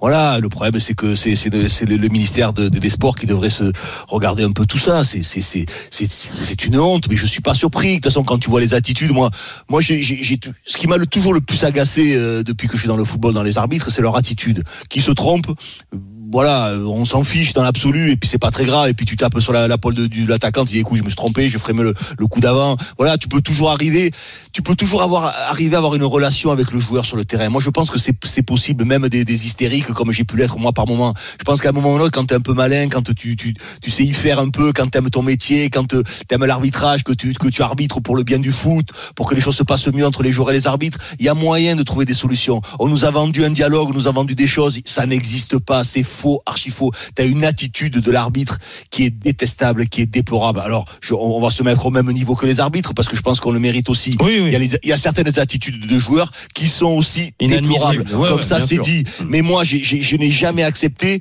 qu'un arbitre euh, euh, se, se fasse passer pour le général de l'armée. T'es pas général de l'armée, t'es là pour le bien du foot, du sport, pour Mais que t'es le, un le acteur aussi. football, pour que le football se, se- soit, soit, soit plus attractif, euh, que, que, que, que tu siffles pas à chaque bout de champ, euh, chaque fois qu'il y a un contact dans notre champ, dans notre Ligue 1, l'arbitre siffle d'un côté comme de l'autre. Je m'en fiche, mais le football est un sport de contact. Dans le problème, c'est dans no- notre, nos arbitres à nous n'ont jamais cherché à améliorer la qualité du football proposé, et ils doivent y participer. Parce que si demain matin l'arbitrage change avec une autre attitude, avec une autre façon de faire, et surtout avec moins de sifflets, moins de coups de sifflets, il y a trop de coups de sifflets dans notre championnat. Ça amène du rythme, ça amène de l'envie, ça amène du contact, ça amène de la bagarre sur le terrain, parce que ça fait partie du jeu d'avoir un peu de bagarre, un peu de contact. Après, il y a des limites à pas dépasser. Mais quand le tacle ou, l'agression, elle est tellement importante, elle est évidente aux yeux de tout le monde, et bien là, il est facile de mettre un carton rouge. Là, il y a toujours une interprétation, parce que c'est, c'est, ça chipote, ça chipote. L'arbitrage, c'est du chipotage entre le joueur, entre l'arbitre. C'est une espèce de négociation parce que les règles sont pas claires, parce qu'un coup on fait plaisir à, Paul, un coup on fait plaisir à, à, à Jacques. J'en sais, c'est toujours des espèces de magouilles, tu vois, entre, on s'arrange de l'arbitrage. Et maintenant, la catastrophe, c'est qu'on on apprend qu'on s'arrange c'est de la ça. VAR. Mais c'est ça le de la pire, VAR. Mais c'est terrible. C'est terrible. terrible pour Et- l'arbitrage et- français, Et, et bien là, et là, et là, il n'y a aucune aucune consigne de la part des institutions. C'est une magouille Hmm. entre arbitres pour exactement. pouvoir. pour- mais c'est ça qui est terrible, parce que ça serait, ça, collègue, voilà, serait, des, ça, Ou- ça- ou la ça serait des, ça serait des instances et des institutions qui se disent voilà, on va essayer, bon voilà, on fait magouille et compagnie, encore une magouille. Mais là, c'est encore pire. C'est à l'échelle de de l'entre-soi.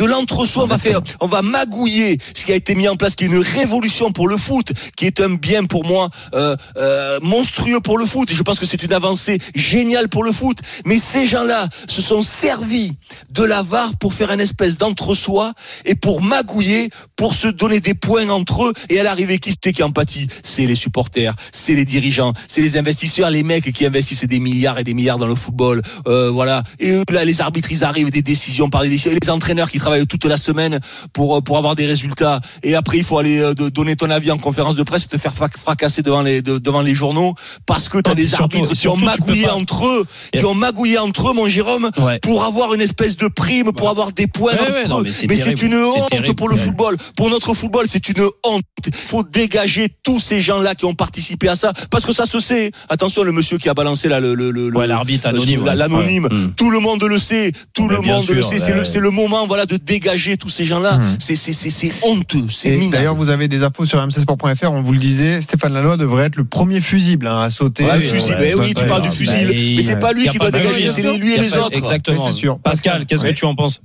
Ben, ce que j'en pense, c'est qu'on a fait, euh, euh, nous trois, là, on a fait des centaines et des centaines de matchs.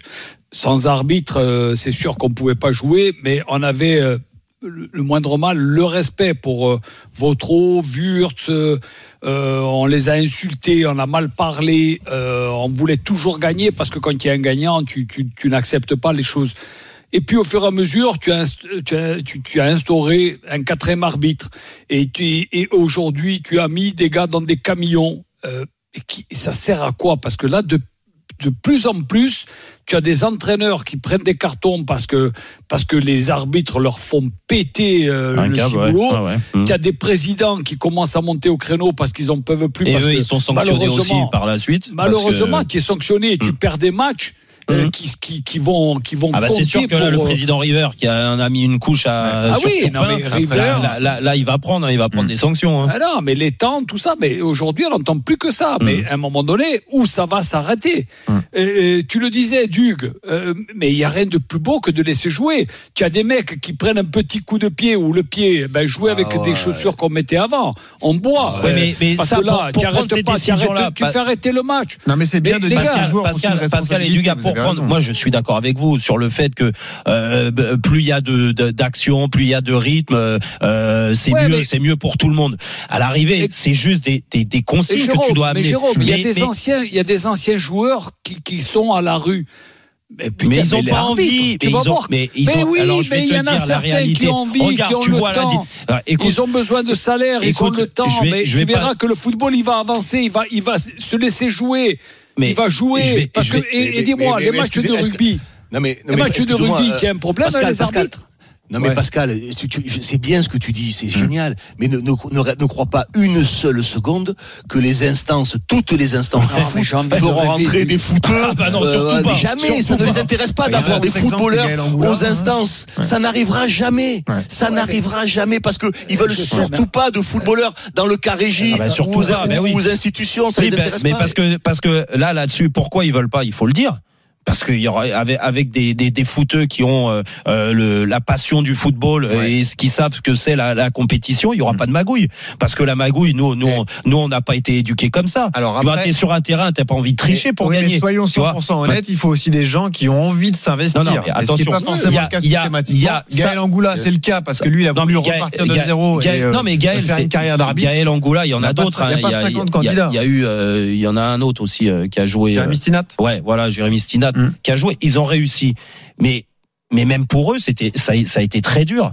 Ça a été très dur la hmm. formation, comment ils sont arrivés là, comment ils ont été regardés par ceux euh, qui viennent juste, euh, juste simplement de l'arbitrage, hein, hein, qui ont passé toutes les catégories de jeunes et après pour arriver, ils n'ont jamais été joueurs parce que certainement ils n'avaient pas les qualités pour euh, au départ. Mais ça, tu peux l'accepter. Mais moi, c'est juste encore une mais après, fois. Après, Jérôme, il faut le dire aussi, c'est extrêmement difficile oui, d'être arbitre aussi. Non, faut bien sûr, le reconnaître. Mais c'est pour... extrêmement oui, mais à, à cause d'eux à cause de ces gens-là qui se prennent pour d'autres, ces arbitres qui se prennent pour d'autres avec cette arrogance-là, eh ben on en oublie tous ceux, parce qu'il y en a une grande majorité quand même, tous ceux qui sont là parce qu'ils ont euh, envie de s'investir. Bien, sûr, ils, aiment le foot, mais on leur donne pas la possibilité d'exister à ceux-là. Alors, on leur donne pas la possibilité. Tu crois que ceux-là, ils vont prendre le, VAR euh, en, otage? Tu crois, que ces arbitres-là, c'est ceux qui font? Parce que tous ceux qu'on a cités là, tous ceux qu'on connaît, on revient juste dans un instant, Pascal tu pourras dire ce que tu veux. On apportera également des, infos, des précisions parce que euh, oublier, la, DTA veut faire évoluer les choses au niveau de l'assistance vidéo. On vous dit tout ça dans un instant. On, donne, la parole à, Pierre, justement supporter lyonnais qui veut parler d'arbitrage avec nous. À tout de suite sur RMC. RMC, 18h20, Roten sans flamme. Benoît Boutron, Jérôme Roten. 19h20 sur RMC, on est là, on est bien, on continue de parler de formidable arbitrage français. Oui, on se régale, on se régale avec Christophe Dugarry, avec Pascal Olmeta, avec Benoît Boutron et avec euh, bah, tous les arbitres euh, de très haut niveau. Hein. Ils peuvent nous appeler s'ils veulent réagir. Oui, oui, si les responsables de l'arbitrage français ah ben non. participer au débat, ah, ils sont bienvenus. Ah, ils hein. peuvent pas, ils peuvent pas parler, c'est interdit de parler. Bah, les responsables, ils peuvent appeler. Si Anthony Gauthier veut décrocher son téléphone bah, 32-16 Anthony Gauthier. Ah, c'est Falanois ou Anthony Gauthier ah, C'est Anthony Gauthier, le grand chef, ah ouais, mais et responsable du secteur professionnel mais après, pour l'instant. Ouais, parce que vous avez oublié, c'est qu'il faut greffer. Alors, il faut avoir l'accord de Jean-Michel Aulas, parce que lui aussi, non, et l'accord de Borghini. Oh bah là, bon non, ça on les aura pas. À 19h30, le ring des supporters, on parlera du Bayern Munich. Est-ce que c'est le club parfait pour Zidane? Là, on a hâte d'entendre Christophe Dugarry sur ce sujet-là notamment. Donnons la parole tiens à Pierre qui a composé le 32-16 qui veut parler d'arbitrage avec Pierre. nous. Salut Pierre. Salut Jérôme, bonsoir à tous. Bienvenue Pierre. Bon, alors Pierre, qu'est-ce que tu as à nous dire sur euh, notre euh, formidable arbitrage français? Bon déjà l'arbitrage ridicule, monsieur Lannoy, il mérite vraiment de sortir dehors quand on voit tous les, les sujets sur lesquels ils se positionnent, enfin moi en tant que Lyonnais, quand tu vois qu'ils se positionnent sur le match Lyon-Nice, évidemment que je comprends que les Niçois soient frustrés, mais enfin moi, tous les matchs euh, que j'ai vus cette année en Ligue 1, j'ai toujours vu des erreurs d'arbitrage. S'ils se positionnaient à chaque fois qu'il y avait des erreurs, je serais bien content, mais je peux vous dire qu'il serait souvent dans les journaux. Donc pour moi, il fait des erreurs flagrantes, et ce que j'ai entendu là sur le match à Montpellier, c'est vraiment catastrophique, et qu'il envoie des messages à l'étang comme ça, mais pour, euh, pour moi, c'est une faute grave, et il mérite de se faire virer.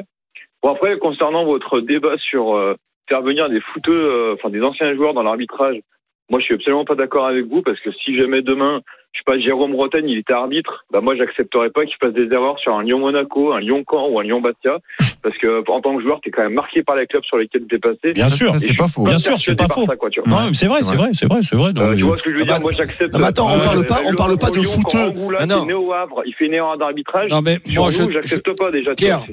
Pierre, On parle pas de ces fouteux-là, si on parle. Ouais. Vas-y, vas-y. Hugues. Non, après, quand je disais footeux, c'est pas des, foot, des footeux qui ont fait des carrières en première division. Mais il y a des anciens Ils pas, qui étaient en amateur. Ils sont, euh, ils sont arbitres et des, des fois, ils s'en prennent plein la gueule le dimanche. Mais ils reviennent. Ils reviennent. Voilà, ceux qui sont. euh, Qui ont une sensibilité foot, pas qui ont eu forcément une carrière, mais qui ont. Voilà, oui, ça, mais le- après, Mais je suis bien pas sûr. persuadé quand même que les, les arbitres, pour moi, ils ont quand même une sensibilité foot.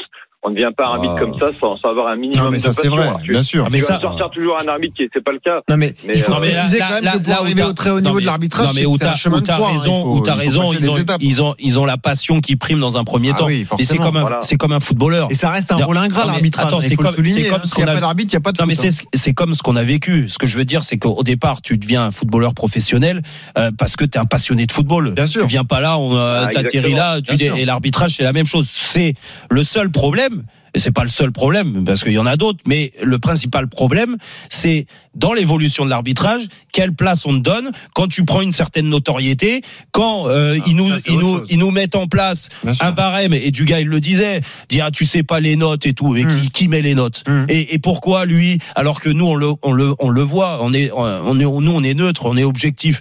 Tu regardes un arbitre s'il est bon, il est pas bon, Mais tu alors, sais. ce serait quoi la bonne solution, C'est pas Jérôme c'est pas la façon. T'imagines qu'ils mènent une note sur la façon de mettre un carton. Mm. Qu'est-ce qu'il faudrait va faire- qu'est-ce qu'il Mais- faudrait faire, mais ce qu'il faudrait faire, c'est regarder déjà euh, dans la, la, la, communication avec les joueurs. Du moins, il y y y a une posture à avoir. Alors. Bien sûr qu'il y a des joueurs qui sont casse-couilles. Désolé du mot, mais c'est la, la vérité. On a, ouais. et on a, et on en a tous connu. Hum. Il y en a qui sont virulents. Tu peux pas leur parler.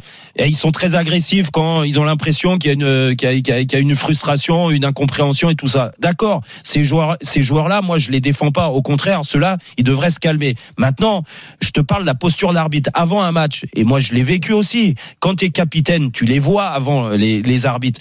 Je peux te, te jurer que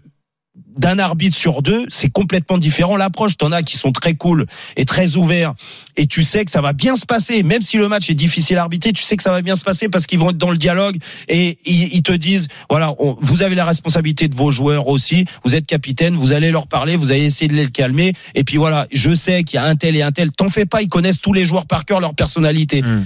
Mais l'arbitre, s'il est dans la position, eh, personne me parle aujourd'hui, parce que ça arrive, hein, et ça arrive très souvent. Ce qui est l'exemple très souvent de Turpin. Ouais. Tu- Par, exemple, Turpin aujourd'hui, et je suis pas dans le vestiaire, je sais comment il parle aux joueurs, et il fait semblant. Et en plus, le pire, c'est que lui. Il joue, il joue le, le, le, le petit modeste quand il, en- il, il arbitre des matchs internationaux où tu as l'impression que c'est pas du tout le même arbitrage, mais en Ligue 1, c'est le petit coq. Tu vois, c'est le génie. Donc il prend les gens de haut et tu peux pas, tu peux pas lui Donc il parler. faut quoi? Il faut les sonoriser, il faut entendre ce qu'ils Et disent? sonoriser, déjà, ça arrangerait beaucoup de choses. Déjà, dans la communication entre l'arbitre et le joueur, et le joueur envers l'arbitre. Hmm. Parce que là, on se rendrait compte aussi que les joueurs qui dépassent les bornes, il y en a quelques-uns. Oui, et peut-être tu, les joueurs aussi. eh ben, tu, tu comprendrais un peu plus, Hmm. nous, le spectateur ou le téléspectateur, tu comprendrais un peu plus que le mec qui prend un carton jaune. Hmm. Parce qu'il a mal parlé, voire limite un carton rouge. Hmm. Et, et, et à l'inverse, l'arbitre, c'est la même chose. Et si l'arbitre, il est arrogant et que tu constates que tant le discours, il n'est pas euh, dans, dans, dans la bonne lignée euh, d'un événement, d'un spectacle, parce que le, le- un match de football, c'est les acteurs, et les acteurs, l'arbitre en fait partie. Si l'arbitre, il est dépassé par les événements parce qu'il se prend pour un autre et tout ça, eh ben tu le sanctionnes. Et ben tu sais quoi? Eh ben il est rétrogradé. Qu'est-ce qui t'empêche aujourd'hui, après des mauvais arbitrages, en l'espace de 15 jours, quand même, on a eu Turpin à la VAR, qui a été une catastrophe entre Nice et Monaco, Ouais. et qui a été une catastrophe sur le terrain entre euh, Lyon. euh, Lyon et Nice. Et ben ce mec-là, ce week-end, il va encore arbitrer des grands matchs. Mais mets-le en national, va et puis fais profiter un petit jeune qui réussit pour monter Hmm. et arbitrer des bons matchs. Pierre, tu voulais rajouter un truc? Ouais, moi je trouve qu'il y a beaucoup plus simple que ça, Jérôme. En fait, l'arbitre, il faudrait déjà qu'il applique le règlement. Moi je comprends pas. Moi je suis un peu d'accord avec Turpin si tu veux d'un côté. Pour moi les joueurs ils n'ont pas à parler comme ça aux arbitres. Il y a un mec sur le terrain qui s'appelle un capitaine. Alors hors match, hein, quand on sort du match, que Turpin il a des choses à, il puisse parler avec les entraîneurs. Pour moi c'est normal. Avec les présidents ça me choque pas. Par contre sur le terrain il y a trop de joueurs qui viennent parler aux arbitres. Quand il y a un capitaine dans le foot, c'est pas que pour l'équipe, c'est aussi pour représenter les joueurs. Et tous les joueurs qui viennent pleurer pour la moindre action, c'est pénible. Quand les matchs sont arrêtés toutes les 20 secondes, euh, je vous jure, le nombre de matchs où il y a un zéro, par exemple, hein, et je prends l'exemple même pour mon équipe, hein, pour Lyon, par exemple, hein, quand il y a un zéro qui reste 10 minutes et ça traîne par terre, et le mec il a un mètre de la touche, j'ai des mais ça oui, non on mais non non ça oui. C'est plus du Mais mais tu Donc, pour- déjà appliquer le règlement, monsieur les arbitres. Arrêtez de parler avec les joueurs. Quand les mecs ils Non mais ça, mais non mais, c'est tout le contraire de ce qu'il faut faire. Ne pas parler avec les joueurs, ça veut Ah rien ouais. dire. Non, Ne pas parler avec c'est les pas joueurs. possible, ça. Ça, Bah. ça veut rien dire. Ah, au bout d'un t'es dans l'émotion. Non mais t'es dans l'émotion, t'es dans un match de foot, il se passe des choses. Tu peux communiquer avec l'arbitre, c'est pas interdit. Au contraire, c'est tout le contraire de ce qu'il faut faire. C'est-à-dire qu'en gros, t'as le général de l'armée qui vient te voir et qui dit voilà, moi vous, me parlez pas, c'est le règlement. Mais ça veut rien dire ce que tu racontes. Suis ça génère désolé. encore plus de frustration. Ben oui, ça génère encore plus de. de t'es, dans l'émotion, t'es dans la frustration, t'es dans la colère, t'es, t'es dans la fatigue, t'es dans plein de choses. Il y a des émotions dans le foot. Euh, On l'a, faut l'accepter de l'arbitre, il faut l'accepter des joueurs. Par contre, il faut communiquer euh, normalement. Bon, il y aura d'être intelligent, communiquant normalement, c'est tout. En Alors, tout cas, je suis pas euh, d'accord avec euh, du tout avec euh, avec, Avec. Pierre, avec Pierre qui nous a appelé, qu'on remercie, Pas qui a participé au, débat. Merci Pierre quand même. Vous avez toutes les infos sur l'arbitrage français sur rmcsport.fr. Vraiment un gros dossier, les évolutions qui peuvent être possibles. Qui va sauter On vous le disait, Stéphane Lannoy est sur un siège éjectable. Vous, aurez, vous retrouvez tout ça sur rmcsport.fr grâce au travail d'Arthur Perrault, Nico Pelletier et Loïc Braillet. 19h27 sur RMC Roten sans flamme, Jérôme Roten, Steve, euh, Steve Saville en n'importe quoi. Pascal Olmeta Ah, est là. même. Et. Christophe Dugarry est là aussi. Le ring des supporters. Dans un instant, autour de l'avenir de Zinedine Zidane. Il y a un banc qui se libère en fin d'année. Celui du Bayern Munich. Est-ce que c'est pas le club parfait? On en parle dans un instant. RMC, 18h20h, Roten sans flamme. Benoît Boutron, Jérôme Roten. 19h31 sur RMC, on est là, on est bien dans Rotten sans flamme, dernière demi-heure de ce mercredi soir. Et oui, encore euh, 30 minutes de bonheur euh, avec vous. Euh, on va se régaler. Il y a le quiz de Julien Cazard dans 15 minutes en route pour un grand chelem. Et oui, j'ai tout gagné jusqu'à là avec. Christophe Dugarry, avec euh, Pascal Olmeta et avec Benoît Boutron, bien sûr. Mais là, on va continuer, on va parler de l'actu du Bayern. Ouais, on parle de, du Bayern dans un instant. On rappelle le cadeau pour le quiz mini enceinte Sony Waterproof. Ah ouais. Pascal, tu penses que tu vas priver euh, Jérôme de Ah, il Grand Chelem Il sait ce que c'est au moins. Mais C'est bien quoi euh, l'enceinte waterproof, euh, Pascal? C'est quoi? C'est quoi une enceinte waterproof? Euh, C'est comme un incestoïde. Oh, pardon, tu vois, tu l'as cherché. Dans le bain. Ah. Dans le bain. Dans, dans le bain, tranquille. Ouais. Ça marche Mais dans l'eau. Ouais, ouais. Tu vois, là, c'est de ta faute, Jérôme. Ah, tu vas me dire, est- ouais, ouais, est- pour toi, c'est pas mal. Bref, allez, changeons de sujet, attaquons Merci, et entrons merci, les ring sur le ring des supporters. RMC, Roten sans flamme.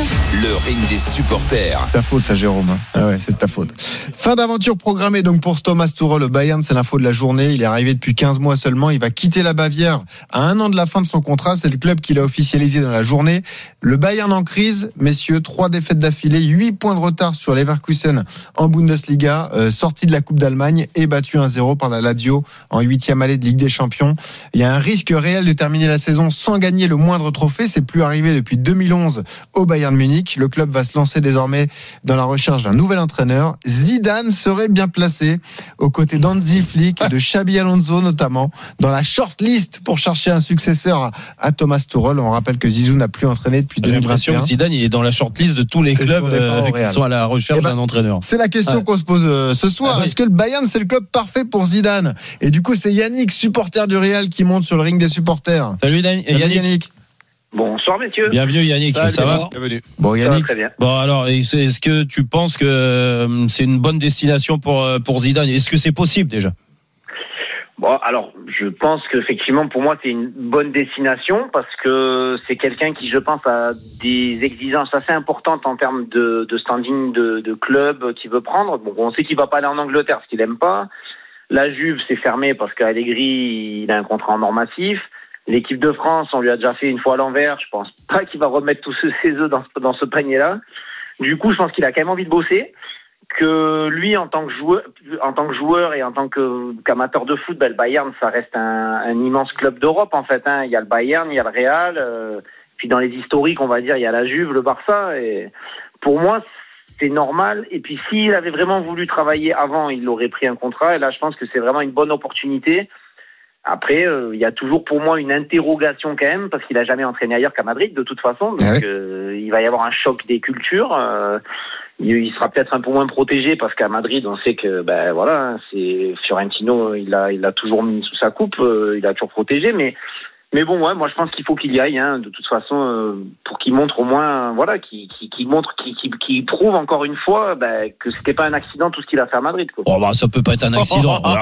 Ça, c'est un peu vous dur, êtes ouais. durs, les mecs. C'est dans trois Ligues des Champions remportées, ça c'est quand même. Ah, franchement, et il est parti, il est Ah, revenu, il a génial. gagné. Non, non, Ouais, il n'y a, pas- d'accident là. Oh, oh, Non, non, oh. c'est pas un accident, mais je veux dire à Madrid. Ah ouais, euh, si, t'as dit ça. Ouais, ouais. C'est pas un c'est- accident, c'est- mais on a connu des entraîneurs. C'est qu'en club, c'est quand même l'entraîneur français le plus titré. Bah, c'est hein. jamais arrivé. Voilà, même donc de euh, remporter trois Ligues des. Champions d'affilée, c'est Et jamais arrivé déjà, dans toute et l'histoire du Et foot. ce qui le rend euh, l'entraîneur français le plus titré. Donc Ah, ça on- fait un long accident, Ça, ça, on peut pas le retirer. Non, mais après, moi, je laisse parler euh, du gars. Mais moi, juste sur le, le- la, la, la référence, du moins le Bayern de Munich, Mhm. qui, qui est un grand club européen. Oui, il y a euh, la Maison Blanche, le Real Madrid, qui est tout là-haut, mais le Bayern n'est pas loin. Tu vois, euh, en termes de Mhm. En termes de palmarès, prestige. d'histoire, de prestige, et, te- et que par rapport à la mentalité allemande, moi, je me dis que ça correspond totalement à ce que à ce que Zizou il est, quoi. En fait, euh, tu vois, euh, c'est quelqu'un qui veut pas faire de vagues et il en fait malgré tout parce que parce que c'est Zinedine Zidane et que euh, dès qu'il met un pied quelque part, on va parler de lui, on va l'analyser tout ça, mais ça va dans cette culture allemande, tu vois, c'est assez carré. euh, euh, je pense que je je pense que s'il y a il y a plus de possibilités pour moi de le voir, mais ça c'est juste ma sensation. Ouais. Encore une fois, j'ai pas d'infos, surtout là-dessus. hein. Mais, mais euh, autant il veut pas aller, il, pas. il veut- pas aller en Angleterre, mais ça serait pas complètement euh, bête Mais- de, mais de, de, Jérôme, de le voir euh, Est-ce qu'il prend des cours d'allemand, euh, Zizou, du gars? Je crois pas. non, non, je crois pas. Je crois pas, mais après, le championnat allemand, c'est super. Enfin, il est top, le championnat allemand. Ouais. Les stades sont magnifiques, ils sont pleins. Euh, a- le championnat, il est hyper Mais ouvert. T'es pas, pas d'accord avec moi sur se mentalité, sur le ouais, fait de de- d'être carré comme ça, un peu euh, un peu. Si, si, mais, mais- mais je pense que ça intéresse. Sincèrement, euh, tous les entraîneurs rêvent d'entraîner un club comme le Bayern. Sincèrement, le Ouais, Bayern. Guardiola, il y a Guardiola, été, hein. Guardiola, le meilleur entraîneur du monde, il, en- il y a été. C'est tellement aussi. carré, c'est tellement. Ils ont des moyens, il y a une ambiance, il y a une ferveur. Ouais, ton ouais. travail est respecté. Euh, voilà, il y, a- il y a un respect pour l'entraîneur. C'est c'est c'est c'est c'est le pied absolu. Euh, si tu si me la question, c'est de demander est-ce que j'aimerais voir Zidane au Bayern, je vais te dire oui. Euh, ça me plairait de le re- déjà de le revoir entraîner et au Bayern, je oui. pense que ça serait Déjà. ça serait un, ça serait un super Ouais, club. La question, c'est est-ce que c'est le club parfait pour Zizou, du gars? Bah, je pense que c'est un, ouais, ça, oui, ça fait partie des clubs parfaits pour Zidane. Après, le, le club parfait, c'est le Real Madrid. Il l'a fait, euh, il l'a fait et refait. Voilà, c'est le Non, club parfait c'est pour l'OM. C'est l'OM. non, mais je, le club parfait, oui, je pense que ça fait partie des clubs parfaits pour n'importe quel entraîneur, pour ouais. Zizou et pour les autres. Pascal Après, Non, mais- après, est-ce qu'il a envie j'en sais rien. Per- personnellement, déjà, euh, qu'il n'y ait plus autant de temps qui passe, il faut le revoir. Il a envie. Il a envie. euh, si demain c'est le c'est ce club-là, mais euh, je vais pas lui dire il faut qu'il y aille. Mais oui, je, je lui dis tiens Zizou, vas-y, vas-y, fais-toi plaisir, quoi qu'il arrive. De toute façon, tu seras respecté. Et, et on le Ouais, sait ouais, tous. ça aussi, les joueurs le respecteront. Il pourra travailler. C'est, Ouais, puis ça va faire trois ans hein, qu'il Ah qu'il entraîne plus. mais non, hein, mais donc, voilà, euh, mais en plus, il, il a dit, là, il y a, il y a quelques jours, il a dit. euh, Ouais, ouais, c'est vrai, j'ai entendu. euh, ouais, ça me manque. Je, Voilà, c'est, il faut que. Mais, mais moi, le premier, vous aussi, les gars, mais qui reviennent. Putain, mais qui reviennent. s'il a plus, une Zizou, proposition concrète du. Bayern, Bon, après, comment eh, il pourrait eh, refuser On va pas se, on va, euh, moi, Et juste pas- euh, juste euh, une moi, je on l'a- toujours Et dit. puis, il irait pas n'importe où, les gars. Il Non, non, pas- mais c'est surtout mais il que a ça dit lui qu'il appartient, voulait quoi. maîtriser- il a dit qu'il voulait maîtriser la langue. Il a dit, redit, redit. L'Angleterre, il a rien contre l'Angleterre. C'est le meilleur championnat du monde.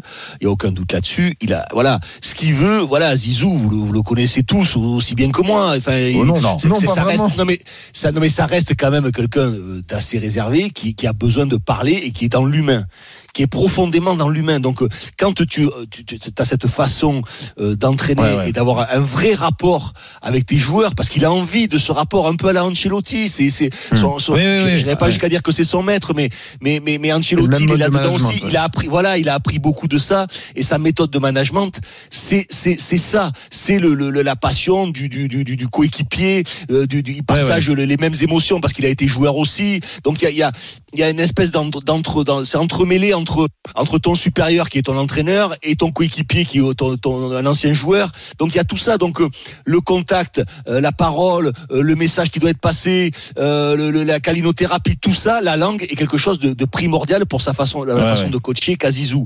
Est-ce que euh, il est il- ça, ça, Est-ce que c'est il- facile changé d'apprendre d'avis l'allemand? Non. Est-ce- voilà. facile. Est-ce qu'il a changé d'avis? Est-ce que, est-ce que voilà, de- il va, il va faire différemment? Je n'en sais rien. là. La, quoi? La cali quoi? Calinothérapie. Ah oui. Euh, Vas-y, c'est quoi ça? Bah, c'est l'art de faire des câlins. Bah ouais, c'est de- l'art de faire des câlins un peu à tes joueurs, tu vois, ouais, d'être très très poche comme comme Ah, l'a fait mais- Tourol, tu vois, quand il est arrivé, à chaque fois Neymar, à chaque Ouais, fois comme qu'il il faisait à match, il lui- Madrid, ouais, aux il entraînements. faisait un Ouais, câlin, ouais. il le faisait machin, voilà, c'est c'est des trucs comme ça. Et je- je- pour pour Zizou, c'est quelque chose Et- de de, de capital. Ouais. Et, puis et puis qui est, qui- je dirais même, ça va même plus loin. Je pense que c'est l'essence même de de, de, de, de- de- de- du rôle qu'il veut avoir d'entraîneur. Il ne conçoit pas le rôle d'entraîneur sans, Ouais, sans- avoir sans cette ce proximité. Ouais, ouais. Voilà, cette cette proximité avec. Non, mais avec ça, il a autrement, pas ça tort l'intéresse là-dessus. Là-dessus, Et- là-dessus, franchement, bah, tu vois son management. Et aujourd'hui, tous ceux qui fonctionnent comme lui euh, et qui marchent bien, bah, ça, ça marche en général. Regarde, tu vois, Oui, ils sont avant méthode. tout dans, dans, dans l'humain. Bah, tu regardes. Sur- surtout, surtout, Jérôme, quand c'est sincère. Oui, oui, non, non, non, non, Zizou, il a, il a- Zizou, il a un peu le défaut de ses qualités, c'est que il est ultra sincère. C'est-à-dire que, bon, tu l'as vu, tu t'es chauffé avec lui sur le Non, terrain ou oui, oui, n'importe oui, quoi. oui, oui, non, mais- il, est, il est brut de décoffrage. Zizou, s'il te dit non, c'est non. S'il te dit oui, c'est oui. Oui, il oui. ira Ouais. pas t'inventer une saucisse Ouais, pour t'embrouiller. Il sait pas le faire. Et il sait gars, pas le faire et ça l'intéresse pas. on a Et il pas- a pas besoin de ça. Il est, il est pas en recherche de gloire, il est pas en recherche d'argent, il est pas en recherche de tout ça. Zizou, il est en recherche d'authenticité, Ouais. de plaisir, de Mm. choses, de choses saines, tu vois, du football. Mm. Et, c'est ce qu'il aime, comme On beaucoup de gens d'entre nous d'ailleurs. C'est pas le seul. Hein. Une de précision, c'est que tout le monde pouvait se dire, bah, c'est euh, une autoroute pour euh, Jürgen Klopp, mais son agent a déclaré qu'il prendrait bien une année sabbatique. hein. On sait qu'il va quitter Liverpool à l'issue de la saison. Euh, Klopp veut s'arrêter Bon, au moins après, un an d'après son après- agent. En après, tout cas. après lui, Donc, euh, on, peut le comprendre ah, aussi. Il a beaucoup de. Alors je peux te garantir que si lui, si lui, il file de suite au Bayern, je peux te dire que tout ce qu'il a réussi, la, la, la, star qu'il est Ouais. à Liverpool, il va, à, à vie, il va retourner l'opinion contre lui, il va Ah, le détester possible. à vie à mon avis. possible. Parce Et que le mec gars- il te dit euh, j'ai envie d'arrêter, j'ai machin, j'ai ci, j'ai là, Liverpool dans mon cœur, nanani, Ouais, nanana. et puis tu files au Bayern. ouais, ouais. Ah Alors, ouais, alors là. Ouais. il y a plus de, il y a plus de Du gars, on voulait juste te poser une question. Euh, Qu'est-ce qui a le plus de chances d'arriver? C'est de voir Zizou euh, débarquer au Bayern Ah. Munich ou Zizou reparler à Jérôme Roten? Allez, au- allez Ah, à je pense aller au Bayern. Aller au Bayern. Ah, vous êtes vraiment deux cons. hein. Ah, franchement. Ah. Tu vois, Ah, moi je suis sincère aussi. Je sais pas. Clermont. Bah ça laisse de l'espoir de même voir au aller à Bayern, du coup, c'est ça Ah, Ce qui est fou. Mais, mais, Même aller à Clermont, il a dit. mais- mais- mais en, en plus, ta question, elle est pas. Et ta question, elle est pas bonne, Benoît, ça te fait rire. Mais, mais c'est moi, c'est moi la victime là-dedans. hein. Ah. Donc euh, pourquoi, pourquoi C'est toi qui veux plus parler. C'est toi la victime. Ah, oui, c'est moi la victime sur le coup. Ah oui, c'est moi la victime. Ah ouais. Mais on peut faire un grand pardon. Maintenant, après, je suis pas, je suis euh, franchement, Ouais, je, non, je suis non. pas rancunier. Donc, Eh ben voilà, on peut Ah, refaire un bah, grand pardon. Donc, euh, je suis bien, je suis pas rancunier et je suis bien éduqué Ah, et poli. Donc, Le euh, top, ce serait de le faire en interview quand il sera coach du. Bayern. Bah, c'est Ça, ça vrai. serait. Félicitations. Bah oui, non, mais c'est vrai, du gars. C'est la, la Ouais, mais réalité. j'ai aucun doute là-dessus. La réalité. Ah, mais en tout cas, euh, et c'est sincère ce que je dis, j'ai envie euh, maintenant de le voir réentraîner, quoi, tu vois. Et ça fait trois ans, euh, j'ai envie de voir. euh, quand j'entends des auditeurs qui nous disent que c'est un accident, non mais franchement, Ouais. non mais Ah, là, ouais, c'est parce voulu Bon, il a gagné c'était trois Ligues des Champions, ouais, mais c'est un marrant. oui, accident. mais, non, mais du gars, le problème à ça, et c'est vrai, c'est c'est qu'il y en a foot, il est terrible. il y en a beaucoup Ouais, qui disent ouais mais il a gagné parce que euh, en Real Madrid c'est facile pour lui. Madrid. Ouais, Oui, oui c'est facile de gagner. T'as raison. Allez, dans un instant, Julien Cazard de retour. Roten contre le reste du monde. Jérôme en lice pour un grand chelem. Va-t-il y parvenir Bah, si du gars va au bout, oui. Ah bah on verra. Euh, on espère que du gars est motivé. Allez, à Allez, tout RMC. Allez, Dugue. RMC, 18h20h, Roten sans flamme. Benoît Boutron, Jérôme Roten. 19h45 sur RMC, on est là, on est bien, on finit là les deux heures de Roten sans flamme. Et oui, par le quiz de Julien Cazard, par le quiz de Julien Cazard, en route pour un grand chelem, soyez bien là.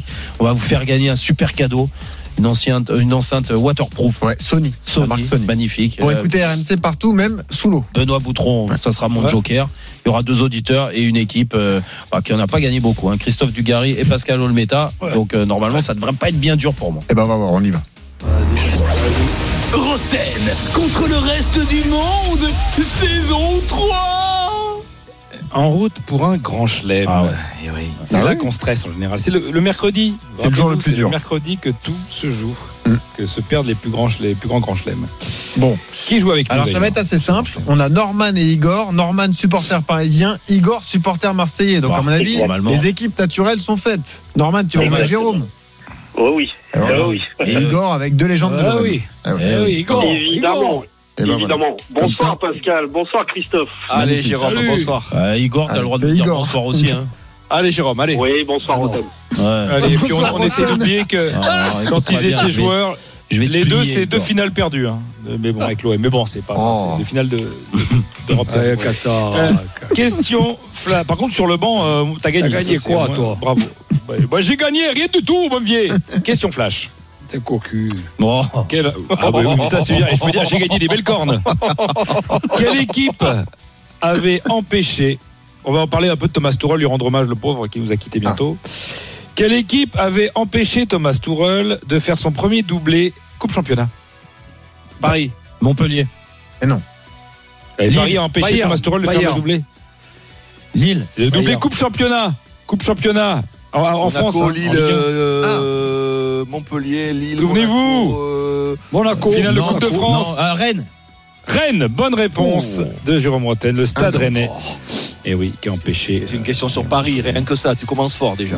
Thomas Tourelle, Ah oh, oui. Thomas Tourelle. Ouais, mais tu c'est déjà une question pour le PSG déjà. Et voilà, s'il avait. commence. eh, et je suis désolé, il a pas entraîné les Cap Ferré. Tu m'en veux pas, j'espère. de Tourelle, pas, pas une question. Voilà. Kick arrête. City, allez, euh, réveille-toi, réveille-toi. MBA. Quel joueur du PSG de Thomas Tourelle? Oh, allez, c'est- était pote avec. Ah, mais tout le monde le connaissait cette équipe. Hein, bon. Tout- euh, était pote avec le capitaine Thiago Silva, mais aussi avec le capitaine Igloo.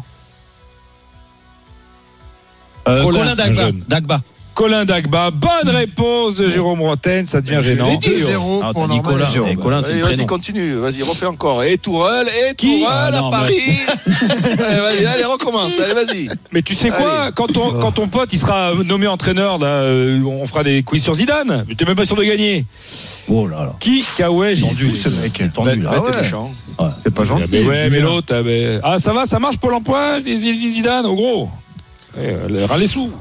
Juventus, qui Kawaj ici Juventus, FC Séville, Bahia, Pumas, Barça, Sao Paulo, Paris Saint-Germain. Non.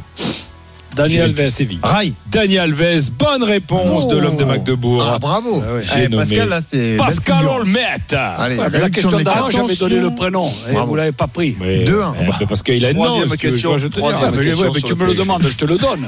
Sinon, c'est Colin Maillard, tu vois, t'aurais pu dire aussi. Ça fait Qui est 2-1 l'intrus pour Norman contre Igor. Pour Jérôme contre le reste Qui est l'intrus Tuchel, Klopp, Flick, Rehagel, Sammer, Peter Boss. Tuchel, Klopp, Flick, Rehagel, Sammer, Peter Boss. Peter Qui Boss. Peter Boss. Il, Quoi il a pas été champion de Bundesliga. Il Pas est néerlandais. tout, Du tout, du pas du tout, c'est pas ça, c'est pas ça. Il n'est pas allemand. oui, Peter Boss. Alors, il est pas allemand, mais c'est pas ça. C'est Boss, il a pas entraîné le Bayern. C'est pas lui. Euh, non, bah, je, non, je te rassure, euh, Mathias Zamer non plus, je Ouais. crois pas. Tourelle, Klopp, Flick, Rehagel. euh, Il y a un mec qui a pas entraîné une équipe. Dans les, dans- effectivement, ils ont tous entraîné la même équipe Il sauf un. Il a, Ré- il a pas il pas entraîné Dortmund. Qui ça? Rehagel. Les flics. Ah si, Rehagel a entraîné Dortmund. Bah, Flic, flic, je t'ai dit. Flick, Flick n'a pas entraîné Dortmund. Bonne réponse de Pascal Bravo, Pascal. entre Pascal Jérôme et le reste du monde. Allez, Igor, Bravo. il est où Igor Même mort, il bande encore. Ah, il est où Igor, il va pas, là. Oh. On va faire Igor, Igor même mort, il bande encore. Non, mais sans déconner. Merci pour Igor, même mort, il bande encore. Alors justement, euh, on est bien sur France Culture. Vous êtes toujours Ah ouais, là, on- sur France Culture Ah ouais. et tout de suite euh, l'intégrale de Rostropovitch. Non, alors écoutez-moi, kick initial pour les que qui écoutent, que qui Ah, justement, écoute. Igor, vas-y, Igor. Mais il est pas Face tout à seul. Hein. Face à Norman. Je suis là, je suis là. Je suis là. Attention. On va faire un kick initial. Trouvez-moi ce joueur dont les initiales sont E EMCM. Il a un lien avec euh, la personne dont on parle depuis le début. E EMCM. Maclesguy. Makliski. Mais qu'est-ce qui. Non, mais putain. Non, mais non, mais non. Non, je, je vais y aller, moi. Non, je vais y aller. Je vais y aller parce que Mac Lesguy, je vais y aller, moi. Non, Non, attends. mais c'est impossible. Ah, donne des Non, mais indices, c'est Julien. Non, E égale M6, quoi. Tout Oui, simplement, quoi. Donne des E indices, Julien. EMCM. Il a, il a joué au Bayern. Il joue au Bayern. Ouais. Il a joué au PSG. C'était le chouchou de de Tourelle. Et vous êtes pas nul, vous êtes ultra nul. Hein. Eric. Norman, t'es supporter parisien, tu l'applaudis. Ouais, Eric, c'est Eric le premier. Il t'a sauvé contre Bergame. C'est pas faux. Eric. Ouais, là, tu donnes tout. Ah non mais non c'est un footix. Ah non, c'est pas possible. Voilà, il t'a sauvé non contre Bergame, il est Eric. pissé pas. Maxime. Il t'a sauvé contre Bergame. Non non allez, Bon, je le donne. Choupo-Moting. Non non non, je le donne pas. Vous êtes trop nuls. nul. Vous êtes, vous nuls. Mais vous êtes nuls, c'est affreux. Surtout Igor. Vous devriez avoir honte. Raccrochez, vous n'aurez pas de cadeau. respecte-les. oh. Mais non, il y en a marre. hein. On reste à deux Je vous déteste. Le joker. reste du monde. Allez, euh, il prend le joker. Roté, Prends le joker. Quoi? Il a un joker Non, c'est Oh un non. contre-joker. Il joue pour les autres. Ah, Suzanne, elle revient de vacances, elle me fout un contre-joker. Notre Oh, réalisatrice. c'est dégueulasse. Ah ouais. Non, Ah c'est ouais. vrai qu'elle abuse. Mais je- Excellent. Moi, j'avais dit de pas le mettre. hein. Elle a insisté. Elle voulait absolument. Elle a dit non, je reviens pas comme ça sans, sans marquer mon territoire. Ah, j'ai dit à Patrick de l'embaucher. hein. Oui, Ah oui, oui. oui, oui, oui, oui, Ah qui est cultivé Oh là. Quel ancien, pas, pas trop non plus, hein, vous inquiétez pas, c'est adapté. Quel ancien Parisien éclairait l'équipe comme son grand-oncle Thomas Il avait peut-être même des ampoules aux pieds. Cavani. Son- Cavani. Et oui, pourquoi Pourquoi, Pascal? Edinson. Edinson. Oui, Thomas Edinson. Bien vu, Pascal. Bien vu. Allez, les 4 forces à 2 de pour nous. Et C'est on va fini. faire une non, question de la mort qui tue. Question de la mort qui tue, Donc on est obligatoire. à 3-2. hein. De la mort qui On a le temps, hein, Julien. On a un grand quiz parce que c'est une semaine de grand chelem. hein. Ça va détendre-toi, c'est un quiz. Ah, ah bah c'est trois points quand même. Ça fait 3-2 pour le reste du monde et on a encore 4 minutes, Julien. Et la boutre, on parle pas pendant les, Désolé, les, chef. les jingles. Non, mais je te le dis. Mm.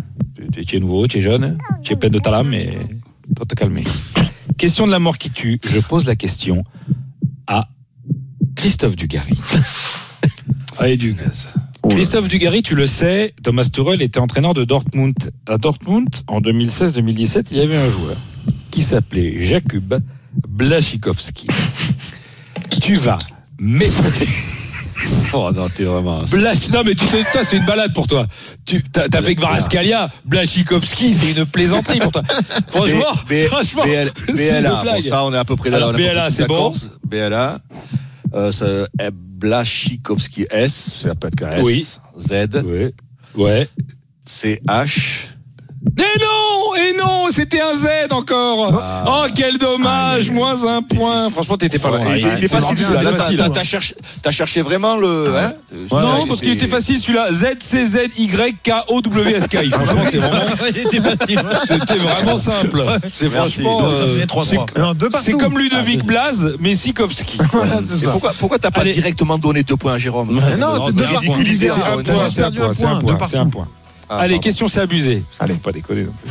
Oh, mais mon vieil, c'est abusé, gros Le PSG de, Jérôme Roten a rencontré une équipe allemande en C3. Et oui, ça jouait la Coupe d'Europe à l'époque. C'était pas folichon, mais ça jouait la Coupe d'Europe, la C3. En 2008-2009, contre Schalke, le PSG s'incline 3 buts à 1. Mais un homme sauve l'honneur en fin de match. Roten, Pour éviter le 3-0. Non, non. non, C'est non, pas ça, toi exagéré. Le 3-0, le 3-1. Mabiala. Mabiala. Euh, Ah non, Chantom. c'est un jeune. Chantôme, bonne réponse bravo. de Christophe Dugarry. Oh. Magnifique. Question à deux Bravo, points, attention. 3-2 pour le reste du monde. Question à deux points. Duc. Vous allez. Là, je veux pas de triche. Jurez-moi sur la tête Ah bon. de André Pierre Gignac que vous ne tricherez Ah bon, pas on les te le jure. Marseillais. On te le jure. Toi, Jérôme, non, parce que bon. Le Vous jure. allez chacun à votre tour me donner le nom d'un coach de l'OM depuis Franz Beckenbauer. Je vous écoute. Euh, On commence par euh, Jérôme. Bah, Non, Di- Jérôme, Jérôme, Jérôme. bah, Didier Deschamps. Deschamps, c'est c'est bien. Il pète. À toi, euh, Dugas. Non, mais ça a coupé la question. J'ai pas entendu la question. Excuse-moi, tu peux répéter Un, J'ai- un- j'ai- un- un entraîneur, un entraîneur de l'OM depuis Beckenbauer. Ah, un entraîneur de l'OM depuis Beckenbauer. Euh... Bonne réponse. Pascal, on enchaîne par contre, faut aller vite. Hein. Courbis. C'est bon. Jérôme. Euh, Eric Guéret. C'est bon. Liga. Anigo. C'est bon. Pascal. Passy. C'est bon. Lequel Bah, euh, Franck. Franck. Lequel Franck. Franck, c'est bon. Jérôme. Tudor. C'est bon. Sampaoli. C'est bon. Pascal. Tel Braga. Abel Braga, c'est bon. Marcelino. ça, ça commence déjà à être Marcelino. drôle. C'est bon. C'est bon. Casoni. Casoni. Bah oui. c'est bon. C'est bon. c'est bon.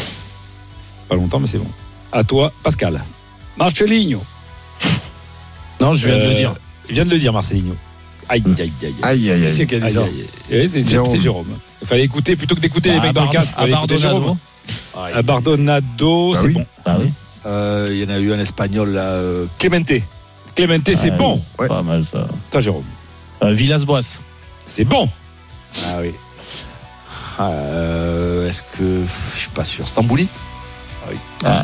Euh, non. Non. pas de, non, pas depuis euh, Franz Beckenbauer. Ouh, c'est deux points pour Jérôme. Michel, Mais ça fait aussi, 4 à 3, Michel. Jérôme. Il reste Il 10 y avait secondes. Aussi. Il y hein. avait Marc Bourrier. Stambouli, Stambouli, t'es sûr de toi euh, pas depuis Beckenbauer, je l'ai pas. moi. 95 Stambouli. Je viens d'en vérifier. Ah, il avait la liste. Euh, voilà. Ah Donc, oui, Donc, parce que j'avais quand même un doute quand même. Ah, t'as a hein, triché. T'as Brillante, on a triché. vite du gars quand même. Ouais, Bah c'est bizarre. On a dit qu'on trichait Ah bah pas. oui, du oui. gars. Ouais. Bon, euh, non, visiblement, t'as triché, donc euh, Non, pas du évidemment, tout. non, il a vérifié. Qui Bon, Julien, Non, 4 à 3 pour Jérôme. On peut faire une balle de match si tu veux. Balle de match. Allez, balle de match. 4 à 3 pour Jérôme. c'est pire, c'est pire que l'arbitrage français. C'est une arnaque complet. Ah bah, Ah on non, a- c'est vrai. On a Turpin là. Allez. Balle de 4-3. match. Est-ce que vous êtes prêts Allez, balle de match. Eh ben, tu sais quoi On va faire la balle de match sur une question du gars. Non. Du gars, qu'est-ce Non, que mais tu c'est caches dans ton cerveau? What do you hide into your brain? Oh, bro C'est ou balle d'égalisation ou balle de match pour Jérôme. Quel Allemand jouait avec toi en 98-99 Répète la question. Quel Allemand jouait avec toi en 80 98-99 Ah, je Une l'ai. fois, On me rappelle tout ça. deux fois, trois fois, c'est perdu. C'était Andy Kopke, on l'embrasse. Oh, Il oui, est oui. content de t'avoir connu. Gardien de but à oui. Aïe, aïe, aïe. Victoire de Jérôme Bretagne. Ah, Toujours en lice pour un grand chelem, Jérôme est là. Bretagne, la troisième victoire de la semaine. Et c'est Norman qui remporte la magnifique euh, enceinte waterproof de la marque Sony. Bravo Ouais. Norman, merci Bravo, Igor d'avoir participé. Désolé, Igor. Et dans un instant, c'est Nico Villas qui prend la suite, l'After Live, autour de la grande soirée de, de Ligue des Champions. Deux matchs à suivre, Porto-Arsenal et Jérôme. Et oui, on va se régaler. Restez bien à l'écoute d'RMC, bien sûr. Et nous, on se retrouve demain pour le débrief de tout ça. Et surtout, pour les matchs euh, d'Europa League, les barrages, euh, oui, d'Europa League des clubs français à partir de demain. Euh, on sera là en direct dans Rotten sans flamme à 18h. Bisous à tous, bonne soirée. RMC jusqu'à 20h. Roten sans flamme. Retrouvez Roten sans flamme en direct chaque jour dès 18h sur RMC.